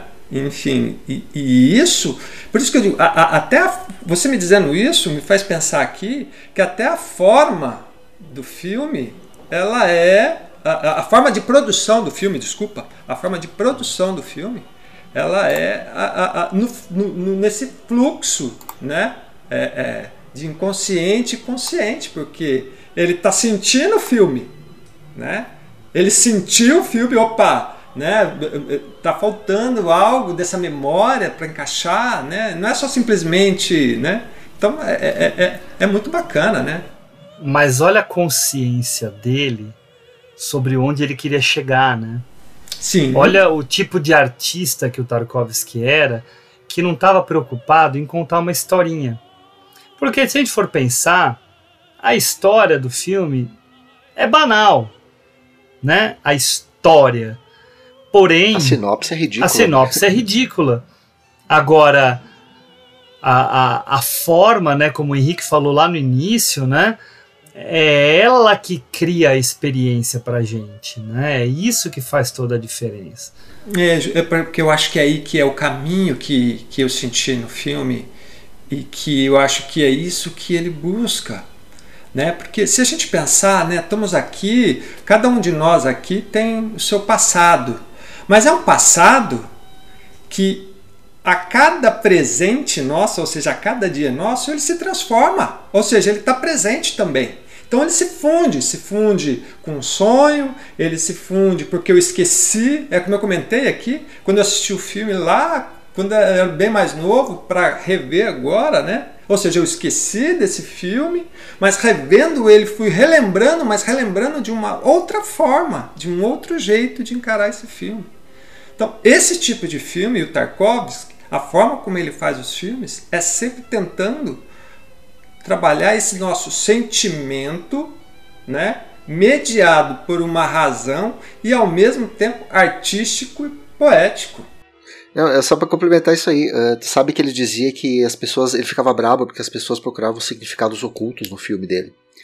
E ele dizia: não, não tem, não tem simbolismo, não tem significado, tá tudo ali, tá tudo ali na mente do poeta, do, do artista que era ele, né? Aquilo ali para ele era muito óbvio, só que as pessoas até hoje estão tentando entender o significado. E ele ficava furioso, não existe significado oculto. Tá aqui, tá óbvio, tá na frente de vocês. Mas olha só, a questão é que é um cara que não vai usar convenção. Né? Então a ausência de convenção é, é, é aquele negócio, é você querer escrever um livro usando frases fora do lugar, usando vírgula quando normalmente usariam ponto, é, pulando parágrafo quando na verdade deveria ser outra entendeu? É, é, é você trabalhar de outra é. forma, né? É, é, então, a forma que é interessante, só aproveitando que você falou nessa questão, Saramago, cara, né? A forma que... Monstro. Né? Um monstro. Eu pensei nele, pensei no Saramago o que é muito interessante, né, num filme sobre memória, sobre lembranças, sobre afetos, sobre sonhos, sobre memória afetiva, né? Juntando as duas coisas que eu falei. Uh, se você fosse tradicionalmente fazer um flashback, se fosse num filme americano, né? Dolly, esfumaça, flashback, né? Depois volta, né? Estamos entrando na mente do personagem. Pô, cara, aqui o cara começa a mexer a câmera e de repente, no meio do caminho da câmera, aparece um personagem já mais velho. Linda aquela cena. Né? Linda demais. Então, é, é, é ele trabalhando, de, né? Vamos voltar àquilo lá que eu tinha falado, né? Trabalhando o tempo dentro do plano, evitando a pontuação de montagem para indicar fluxo temporal, né? Então esse esse jeito de trabalhar a a, a mise-en-scène mesmo, né? Para influenciar nessa questão do tempo. Ah, um exemplo para mim que é um, um momento que dá uma bugada forte aqui, né? É aquele momento em que o menino tá lá folheando o livrinho do Da Vinci, né? Daí aquela, eu acho que é uma tutora, né, que chama ele, pede para ele pegar um livro, ele abre o livro do, do, do Chekhov, acho que era do Não. Chekhov. Ele começa a falar em Rousseau primeiro. É, é, é, então, Rousseau, fala do depois Rousseau. Pushkin, né? Ah, Pushkin, Pushkin, Pushkin, isso. Pushkin, isso. É. Isso. Não, mas ele fala primeiro em Rousseau. Ele fala primeiro Isso. Rousseau. E aí depois ele. Ela fala. Daí ela ele- fala, não, é o trecho Ah, sobre o Pushkin, É, né? é a parte de baixo, a vermelho. Isso. É. Daí a câmera de- batem na porta, né? A câmera se movimenta, se movimenta e vai na direção daquela porta, né? E o menino que tá lá, a Uhum. princípio, é o Ignat. Uhum. A princípio. Quando ele atende a porta, é a avó. Só que ela fala. Mas ele não reconhece. Ele não reconhece e ela, e ela também não, E ela porque não ela fala: reconhece. toquei no lugar errado. Ele fecha a porta. A, cã- a câmera continua a se mover, volta pro, pro, pro local onde estava aquela tutora e já não tem mais ninguém. Nem ela, nem aquela empregada doméstica que estava servindo eles. Só que o que mais buga a gente, e aí isso é um simbolismo do Tarkovsky levado, né? Ele também tem seu simbolismo. O menino vai até a mesa e a mancha do copo tá se Tá desfazendo. ainda. Isso é. né? Ela tá lá e tá se des... e daí ele até bota uma música meio meio 2001 assim, né? Meio aquele coro assim. Que em tese aquilo ali aconteceu de verdade, né? É um acontecimento real. Isso, mas é a memória. O que o que que tá com, né? É aquele momento do menino é o momento do passado do pai que está sendo resgatado na figura do menino que está substituindo o pai quando criança, né? Então essa mistura entre realidade e lembrança e o que que é, o que que não é, é o que dá umas bugadas e que torna o filme muito interessante, porque mostra exatamente essa pororoca das memórias e da realidade, né? Uhum. É, é, é, é, não, sim, mas é por isso que eu disse que é importante essa ideia da forma para ele. A forma como conteúdo. Né? Não que o conteúdo não seja importante, até porque nessa cena que você está falando, o que ele está dizendo é- é- tem, tem extrema importância, porque ele está falando de uma questão religiosa também. Né? A gente está falando do russo ortodoxo, cristão ortodoxo e não católico né? Que já, a gente já sabe disso lá atrás com, com a ideia do que Pushkin, Pushkin é, escrevia. Né? É nesse trecho que ele fala que a, a separação das igrejas na Rússia foi o que separou a, a Rússia do resto da Europa, não foi isso? Né? Nesse trecho. ele Ele fala. começa falando disso aí. É, Que é a parte do interessante- Rousseau, né? É, não, não, não, do Rousseau. Não, não, essa é do Pushkin. É do Essa Pushkin mesmo. É, porque ele termina falando eh, que eles não, não, não, não- eles não compreenderam o nosso cristianismo, o, o- o nosso cristão, ou algo do tipo aqui. É, porque o que, que ele está querendo dizer? Essa questão da, da- da- da- do cristão ortodoxo, né, né, católico ortodoxo na Rússia, né? Então, ou seja, por isso que eu digo, é, é- é, o filme tem muitas camadas históricas envolvidas, como o Fábio mesmo nos disse aqui lá atrás, né? Mas é, é tudo tão muito bem pensado é, é, dentro da própria cena, como essa cena que você descreveu. Então, ou seja, essa forma que ele, que ele quer dar, do que ele imagina para o filme, trazendo um conteúdo, mas que não atrapalhe estilisticamente aquilo que ele está desejando que a gente sinta, Ele perceba. complementa, né? É, Ele vai, justamente. ele vai comentar essa parte do Pushkin, por exemplo, ali no final, ele termina falando da, da importância da Rússia, porque a Rússia impediu que os mongóis chegassem no Ocidente. E aí o que, que ele vai fazer depois? Ele vai mostrar naquelas colagens, porque ele fala, ele mostra as crianças da guerra espanhola que foram para Odessa, que foram refugiadas, né? Que isso é uma parte do Ocidente que, que o Ocidente não conhece muito. Então as pessoas ficam um pouco perdidas nisso. Eu tive que ir atrás para entender quem eram aquelas crianças. Né? Ah, ele vai falar de todo uma, uma questão de geração, porque aquela parte, por exemplo, do stand de tiro, o, o Alexei ele é secundário ali. Então ali ele está representando os dramas de uma geração inteira que, te, que teve envolvida com a guerra. E depois, já que ele falou dos mongóis não chegando na, no ocidente, depois tem trechos onde vai aparecer os chineses com o livro vermelho, o mal, não sei o que, dando a entender que a Rússia também foi uma parede que impediu que o Império Chinês. Então ele fala que o ocidente deve muito à Rússia, mas nunca entendeu. É por isso que muita gente na época elogiava muito Tarkovsky por ser um, um cinema altamente nacionalista né, por defender esses, esses, esses temas uh, nacionalistas naquela época também. Só os burocratas soviéticos que não entendiam isso, né? Ah, não, aí tu quer demais, né? E é uma coisa muito legal, a gente fala do, do espelho, por exemplo, uh, o espelho do Tito, pessoal, o espelho está espalhado por toda a mise-en-scène, tu falou ali da, da, da, profundidade de campo, né? Tem uma outra coisa legal da profundidade de campo, é que nas cenas, o, o ambiente é muito importante, né? O ambiente da, da, da, da, casa dele antiga, todos os ambientes onde a gente tem uh, os personagens são muito importantes. Quando tu tem a profundidade de campo uh, maior, tu tá usando uma lente que vai te ampliar também o, os espaços e as pessoas ficam menores ali, né? Então amplia também a importância daquele, daqueles ambientes. E é muito legal o uso do espelho nessa mise-en-scène, uh, porque ele vai falar uma coisa que é como as gerações se repetem quando ele fala do espelho, uh, e, ele, e ele se coloca ali como Alexei, como Ignat, a mãe, uh, o legado de uma geração que vai passando de uma geração para outra. Tem uma cena ali que o, o Ignat está. Não, o Alexei, criança, ele está folheando um livro. Não, o Ignat começa folheando um livro do Da Vinci, e mais adiante a gente vê o Alexei folheando esse livro. Isso, na, então na, da, bosque, ali é? já está dizendo. É, é no bosque, tem a. A, a, a, a irmã. É o nome da menina? Marina. a, a irmã. A Marina. Então ali também ele estava fazendo comentários sobre coisas que chegam numa geração que passam para outra, usando esses personagens também. E a ideia do espelho não é só a ideia de que as coisas se repetem, que tem duplos, mas também que as gerações vão se repetindo, os erros vão se repetindo, as nossas relações com eles vão se repetindo. E tá tudo ali, como o Henrique falou, tá tudo na forma. Só que está jogado esparsamente aqui e ali, a gente vai montando esse quebra-cabeça meio, meio maluco, que é uma coisa fruto de uma, de uma mente, né? De, um, de alguém que está sonhando. Uhum. E, e por falar em sonho, né?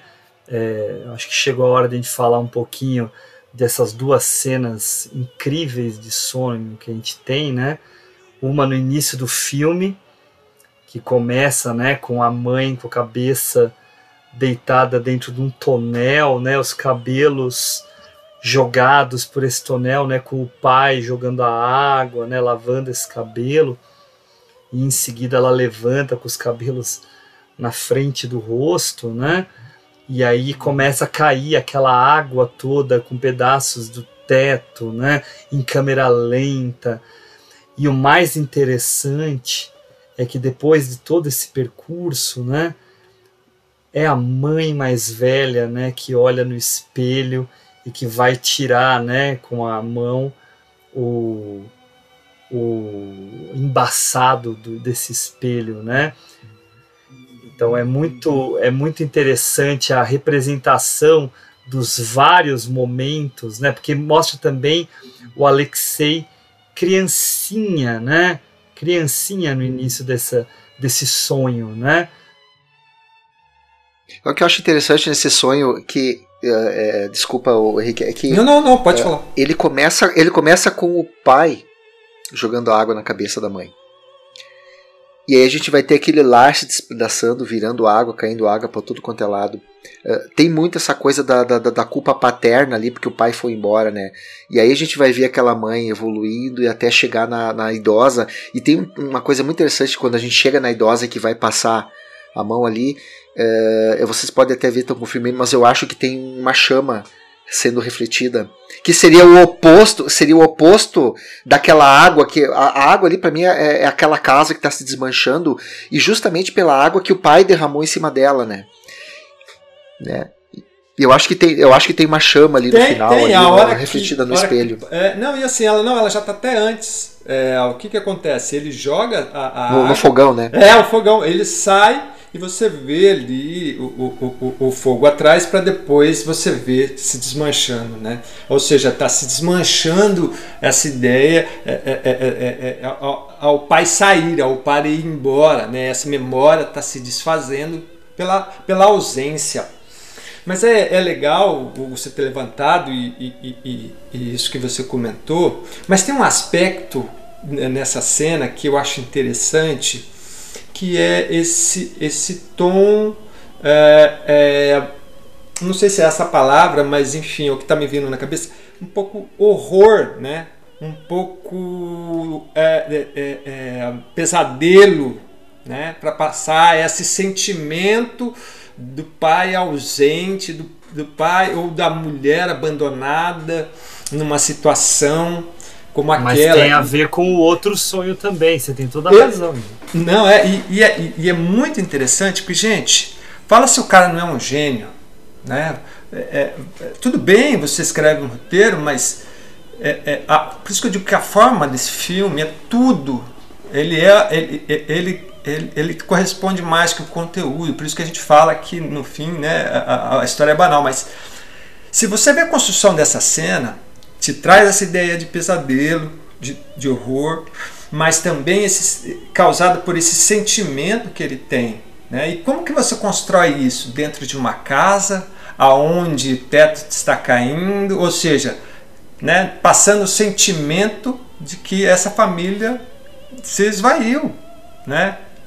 E de uma plasticidade poética incrível, incrível, né? Tem uma vida inteira ali. Ela aparece ela botando o chale depois Justamente, ali, o cabelo é. já não tá mais tão molhado, aí ela evolui. Cara, é, é, ó, é só de falar, tô arrepiado, cara. É, é o impacto da família destroçada na Justamente. memória daquela criança, né? E Fábio, eu, eu puxei aqui, na hora que a idosa vai no espelho, de fato tem a chama, Tem. e aí ela fica na frente da chama, né? Entre a chama e o espelho, e a chama só aparece um pouco por trás dela, mas você tem toda a razão.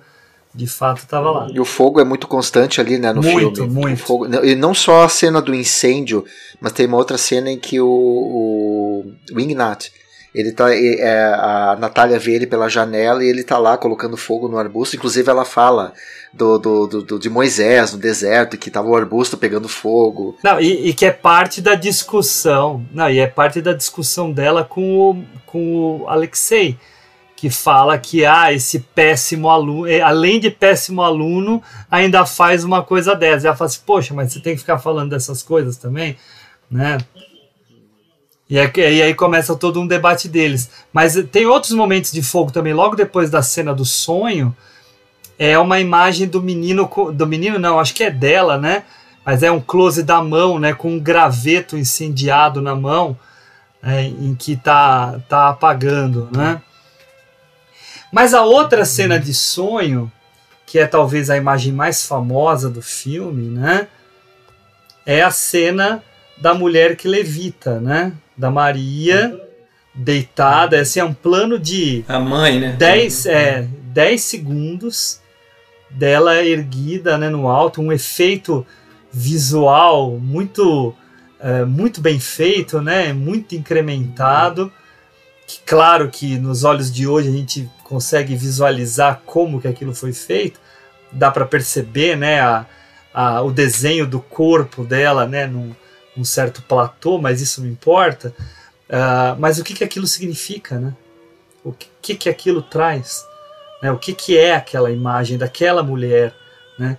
Que vem logo depois da cena que o Fábio falou, que é o de cortar a cabeça da galinha. Né? Ela tá bem no meio de toda aquela sequência, né, com a mulher do médico. Pouco antes dela ir embora.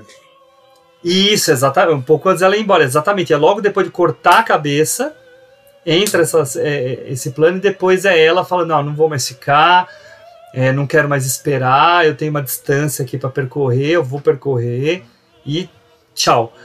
Né? E ela começa, você não sabe muito. E assim, parece que. É, é que eu tô vendo aqui, gente. É, o que antecede essa cena é aquele close nela, né? Com aquele De olhar. prazer, né? Aquele prazer. É, dizer e olhar assim, né? Então, por isso que eu digo que, que, que, que é interessante como é, é, como o cara é um gênio, né? A gente precisa de tanto tempo para poder entender, mas não é, não é o entendimento lógico que te leva a um raciocínio de um final, enfim, qualquer. Mas é o, a, a sensação, né? essa coisa sensorial que ele quer tentar passar através da imagem.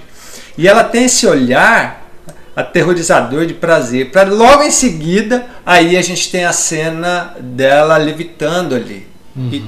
E, e, que e é ele uma... aparece na cena, isso é o mais importante. É. Né? Uhum. Ele, ele, ele tá aparece junto, na né? cena, é isso aí. Que é bem fechadinho, ele tá passando a mão nela, na mão dela, você não percebe. Ele olha para a câmera, né? Ele tá olhando para a câmera. É, ou seja, pergunta se ela tá bem. É, justamente, é. E aí ele passa a mão, né? E aí, aí se a câmera vai abrindo. Aí você percebe que é ela. Também tem um diálogo entre os dois em voz over. Sim, sim, sim. Que, que, que demonstra uma certa consciência do sonho. Tá? Até enco encontrei um texto, um texto interessante aqui, que é, traz uma referência, que é um quadro quer ver, de 1791, chamado Pesadelo, de um cara chamado Fuseli, que eu não conheço, que mostra um sonho, né? Vou ler para vocês, tá? A ilustração, o pesadelo, retrata um sonho de angústia e inclui a sonhadora e seu sonho. Vemos a personagem dormir e vemos ao mesmo tempo aquilo que ela vê em seu sonho.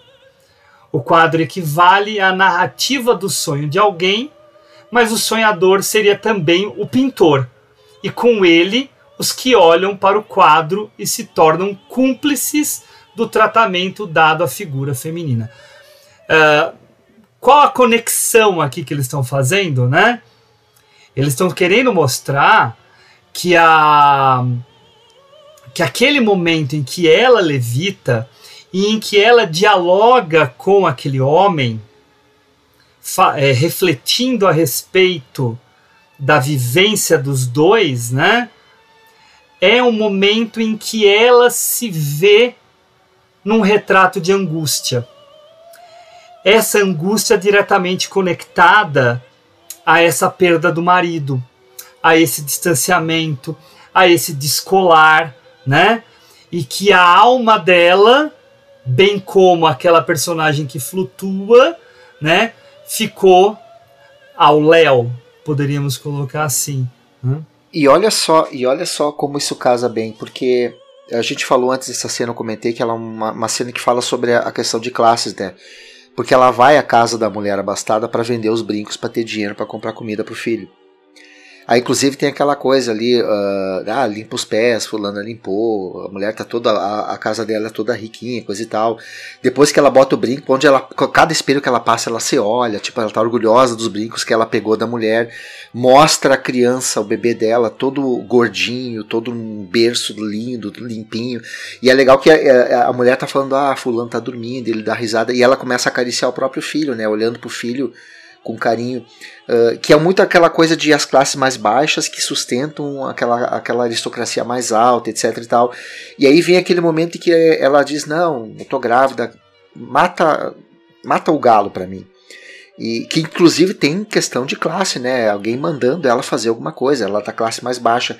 É todo um cenário que se constrói onde ela tá completamente à deriva, ela precisa vender as coisas dela para ter dinheiro para alimentar o filho. Ela tá sendo humilhada, de certa forma, na casa de outra pessoa, corta para esse sonho, onde, como diz o Hugo, uh, é ela uh, materializando num sonho a ideia de como ela foi, ela se sente ao léu, angustiada, e o que, que vem logo depois? Ela abandona a casa sem receber o dinheiro. Não, tu não quer esperar meu marido voltar. E foge, sai dali sem dinheiro nenhum. Quem diz que não tem lógica da maneira como ele, ele, ele constrói? Como ele diz, não, tá ali, é só tu olhar né? Mas é, é, muito bacana, é muito bacana a, a, essa tua interpretação que tu trouxe, Hugo, porque eu não, eu não aliás, o quadro do Fuxley é, é, assustador, né?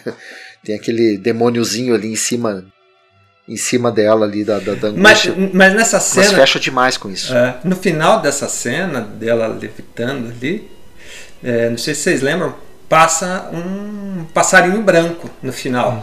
É, eu acho Né? que era uma pomba. É, que seja uma pomba, né? é, É. Enfim. E, e é interessante porque é, é, é como se, se ela tivesse um fio de esperança, né? Porque se isso representa, mesmo dentro dessa angústia, desse aspecto todo que ela está vivenciando, ainda há uma chama, ainda há é, vida que segue, né? E é interessante isso, né? E, e a composição desse quadro para mim é assustadora também, sabe? É de é de uma força tremenda. E Hugo, é, é- é- aí eu acho que ele fez um recorte mesmo com, com, com como se fosse um croma das antigas, digamos assim, Aham. né? Ah, um- uma, É, uma porque ela truca, mexe a né? per... É, na truca, ou seja, é- ela mexe a perna, você vê que ela mexe um pouco Sim. o braço, né? Sim, sim. Mas é perfeito, cara. Cara, é lindo. você- É incrível. É lindo. O cabelo, o cabelo, cabelo é todo. Todo É, jogado. esticado e jogado. o, o vestido Você- caindo, né? É, é fantástico. É, bem né? lindo. Construção disso é maravilhoso. Não, a- a- o cuidado dele, né, com a plástica do. Isso permeia a obra inteira, inteira dele. né? dele. Cuidado. Sim, tudo, tudo. E, e é sensorial. É sensorial essa nostalgia. Porque olha só, eh, você deve ter essa informação. A casa, que é uma réplica da casa onde ele viveu, ela foi construída em cima do local onde era a casa original. Ah, não sabia não. Ela foi reconstruída exatamente em cima do loca- da, da casa original. Tanto é que no final ali a gente vê a mãe dele com as crianças passando numas ruínas, um monte de madeira quebrada e coisa e tal. E ele disse que, é, ele disse que ele levou a mãe dele para visitar o set. E disse que ela, se- eh, ela ficou emocionada, ela, eh, ela ficou boba quando ela viu aquilo. Aí quando ela- ele viu aquilo, eh, ele pensou, bom, eu tô no caminho certo. Que é isso aqui que eu tô, que, que eu quero e, e você poder reconstruir o local onde tu cresceu, a casa do teu avô, no exato local. Como é que tu não vai ter a questão da nostalgia e do sensorial envolvido ali na maneira como tu vai interpretar? Porque a equipe toda, ele disse que abraçou a construção do filme, foi muito rápida a filmagem, mas ele disse que foi um set muito criativo e muito muito coeso, porque eles abraçaram a ideia de que eles estavam interpretando um sonho dele. E eles tinham liberdade total de fazer isso, e ele só estava coordenando a maneira como eles iam se mover ali, mas diz que foi uma, uma experiência, né? Uma experiência totalmente sensorial a gravação. Deve ter sido algo maravilhoso, único. Né? Eu acho que quando terminou a filmagem deve ter sido difícil. E aí a gente puxa aquela cena inicial, inicial, inicial, inicial, né, da gagueira. Que eu acho muito bacana, porque aquilo ali, aquilo ali é ele dizendo assim, ó, ah, eu não consigo falar, e ela quando ela chega diz, fala. Você com- comanda a sua voz. Ele fala, eu sou o dono da minha voz. E aí começa o filme. Né? E é muito legal porque a gente vê o microfone, a soma do microfone, quer dizer, é algo completamente fora do filme, que é o poeta dizendo, ó, ah, eu estou libertando a minha voz, eu estou me soltando daquilo que está me angustiando. Estou o tirando a minha Tarkovsky dizia que depois do filme, muita coisa que ele carregava com ele antes do filme, ele conseguiu se libertar. E quem não iria? Né? Fazendo um exercício de libertação dessa. E aquele início ali é basicamente isso: é o poeta dizendo, ó, essa é a minha voz, eu consigo me libertar, agora eu vou dizer tudo que eu quero falar. Né? E, e- e é legal você falar que assim, a- a- a- tem uma ceninha também que, é o- que, que antecede essa, que é ele ligando a televisão. Olha a metalinguagem aí, que é muito boa. Que depois aí. O Alexei ligando. né? É, é. Não, é, é, é, é o Alexei, ligando. não, o Ignati, é o Ignati. É o Ignati, é o Ignati. É o- mas é É o o- Ignati que em alguns momentos trabalhou como Alexei. Exato. É o alter ego. Aí depois vai para da gagueira. Olha só, gente, se não é algo maravilhoso da concepção que quando você começa a, a sentir tudo isso, é, é, é, é você estar navegando nesse mar que, que você não conhece, como um mar que você conhece, né? É, é uma navegação, sei lá, flutuando, enfim. São sensações, sentimentos, né? Que eu acho que isso. Eu vi um texto hoje, cara. Hum. Desculpa, não, termina, termina, Henrique. Não, é, é só para comentar que é, é- é tipo é, é- essa busca, né, através da forma, é, e, e, e, o conteúdo como apoio para que você tenha uma experiência diferente. Eu acho que tem a ver com o que você Fábio falou lá atrás, né? Com essa, com essa, essa questão, e, e o Hugo também, é, é, de você trabalhar essa mudança desse condicionamento do olhar nosso da realidade, desse condicionamento né, de como a gente vê a arte. Né? Então, é essa tentativa dele trabalhar isso, dessa busca dele, através da forma para que a gente tenha esse sentimento para poder ter a oportunidade de ter uma experiência diferente. E é uma experiência, né? Eu, eu vou ficar devendo. Eu estava hoje no celular vendo vários textos, então eu vou dever quem foi que, que, que, que sacou isso. E eu achei genial. Uh, alguém comentou sobre uma trindade. Porque a gente nunca vê o Alexei, com exceção no momento em que ele está morrendo, que a gente vê do pescoço para baixo. Né? A gente não vê o rosto dele ali. Uh, ele conta toda a história a partir da mãe, da esposa e do filho. E aí. Uh, e a, e a, pessoa que escreveu isso comentou uh, uh, basicamente a história contada a partir de quem deu a luz a ele, da pessoa que ele escolheu para dar a luz ao prosseguimento, a prole dele e do próprio, da própria prole dele, do legado dele. Né? Essas três pessoas são uh, é, é, o que conduz a narrativa das memórias de vida dele.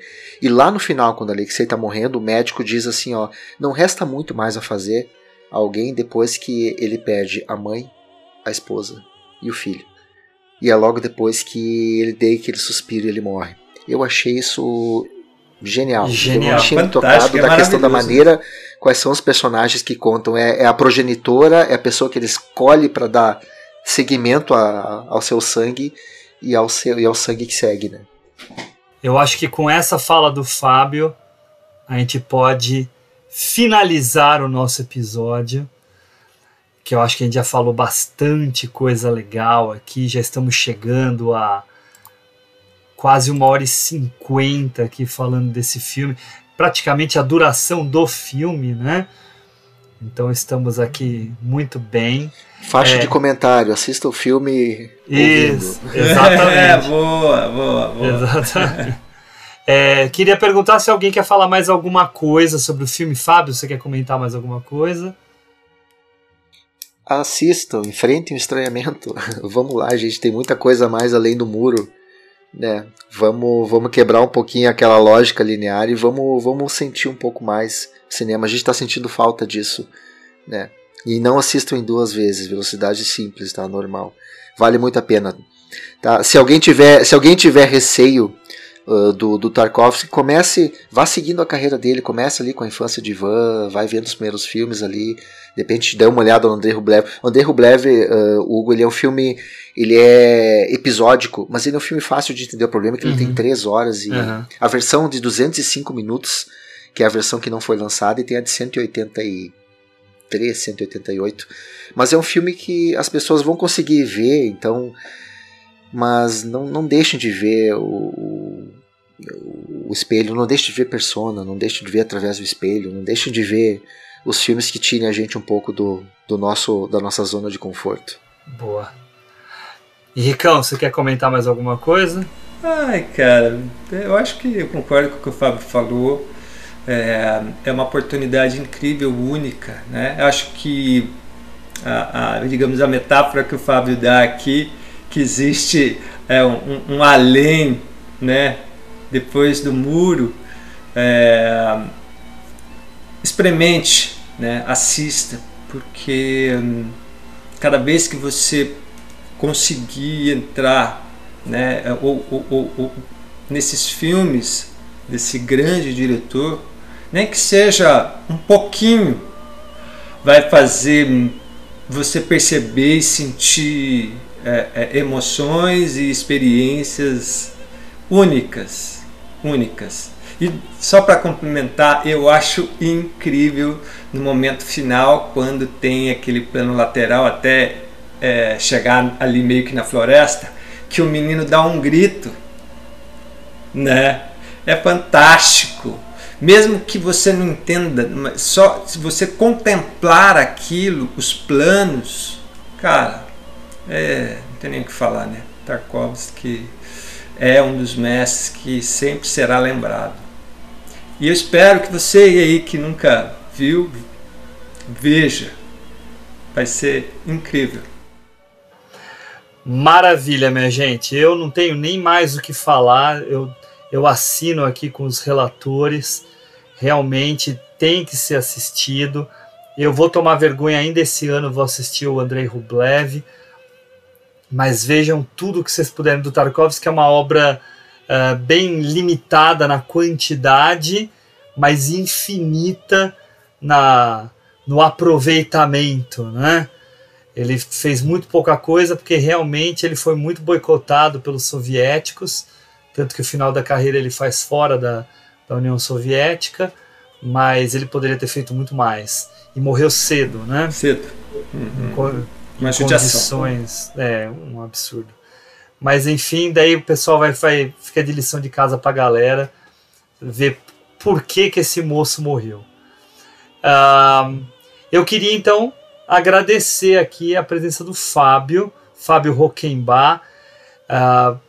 Eu já sabia que ia ser um bate-papo incrível e de fato nosso episódio aqui ganhou demais com a tua presença, viu, Fábio? Obrigado mesmo. Então aproveita aí para dar o seu a sua saudação final e lembrar a galera onde que eles podem encontrar o material que você costuma produzir. E eu não sei se eu falei no início do episódio, mas Ricão é um grande montador, viu? Faz cada montagem incrível dos videozinhos. Porra, muito bons, muitos bons vídeos que você faz, não só dos PFC, mas como também das suas aulas. Fábio, valeu. Obrigado. Valeu. Cara, é um prazer conhecer o Henrique, tá? Primeira vez que eu falo com o Henrique, eu já tinha ouvido o Henrique. Então, é, prazer demais participar. Estamos uh, esperando aquele convite mais adiante, né? A gente conversou antes sobre uns temas que vão rolar, sem dar spoiler. Então, é, é, eu tenho um canal no YouTube chamado Cena a Cena, um canalzinho pequeno, tem 3, 4 mil pessoas uh, inscritas lá, mas onde eu falo de filme velho, gosto de dizer, não, eu falo de filme velho lá, tá? Falo de filme velho, não vem procurar o, o último do Homem-Aranha, o Doutor Estranho no Multiverso da Loucura, não vai ter isso. Uh, falo muito de, de, de, filmes antigos lá também. Uh, tem uma, eu sou mais ativo no Twitter, tá? Rockenbach Fábio, tá? Eu costumo postar bastante material lá didático, ilustrações, uh, threads sobre linguagem cinematográfica. Então, quase uma vez por semana eu tenho colocado material lá que o pessoal tem gostado bastante. Escrevo para a revista Movement, faz um tempinho que eu não escrevo lá, tenho me dedicado mais ao canal. Participo ocasionalmente de alguns podcasts uh, convidados. Estou participando com vocês aqui hoje. Já participei de outros do plano de sequência, o uh, pessoal do plano aberto também. E do PFC, né? PFC a gente faz uma live a cada dois meses, sempre no último sábado do mês a cada dois meses a gente se reúne e faz uma live pelo YouTube. E cinco ou seis podcasts por ano eu estou ali comandando o pessoal, o Fred, o Alexandre. E a gente sempre para falar de filme velho, tá? Não tente me achar falando de filme novo que não vou encontrar. Tem muita gente aí falando de filme novo. Vamos tentar cumprir esse lapso de fazer o pessoal falar um pouquinho dos filmes mais antigos. Mas eu tô pela rede, tô por aí, né, dou minhas aulas aqui e tô palpitando no Twitter e no YouTube. Espero vocês por lá, me adicionem lá no Twitter, me adicionem, se inscrevam no canal lá, comentem. Vai ser um prazer ter todo mundo lá vindo a partir daqui do Cinefilia e Companhia. Grande prazer, Hugo. Obrigado pelo convite. Eu sabia que ia ser um papo muito bom, pelo tudo que eu já tinha ouvido de vocês também. Valeu, Fábio. Putz, muito legal, cara. E a gente também gosta de falar de filme velho, viu? Daqui a pouco eu vou te contar. É, melhor coisa. Vou, vou contar para você, Henrique, daqui a pouco um que tá na minha, na minha mira. Uh, Fábio, obrigado de novo. E Henrique, Henrique Pires, obrigado também pela parceria e por hoje. É, Hugo, que episódio incrível. Uh, Fábio, uh, foi um prazerzaço te conhecer e, e que aula você deu pra gente aqui, viu? É, Todo mundo. É, você trouxe muitas coisas interessantes que me fez refletir aqui sobre o filme e me fez aguçar ainda mais, uh, né, para que a gente continue vendo Tarkovsky. Enfim, eu só tenho a agradecer, como eu sempre digo, sempre aprendendo com vocês, e isso é muito bom, que faz com que a gente possa evoluir sempre, né? Então é isso aí mais uma vez. Obrigado, Fábio. Obrigado, Hugo. E um beijão no coração de todos aí. Valeu, gente. Obrigado de novo aos dois. Juliana, perdeu o bate-papo, hein? Perdeu. Tá com a tarefa de ver o filme e depois conversar com a gente. Pessoal, um, um grande abraço para todos и чао! Дорога от станции шла через Игнатьево, поворачивала в сторону следуя изгиба вороны в километре от хутора, где мы жили тогда, до войны каждое лето, и через глухой дубовый лес уходила дальше, на Тамшино. Обычно мы узнавали своих только тогда, когда они появлялись из-за широкого куста, возвышающегося посреди поля. Если он от куста свернет в сторону дома, то это отец. Если нет, то это не отец, и это значит, что он не приедет уже никогда.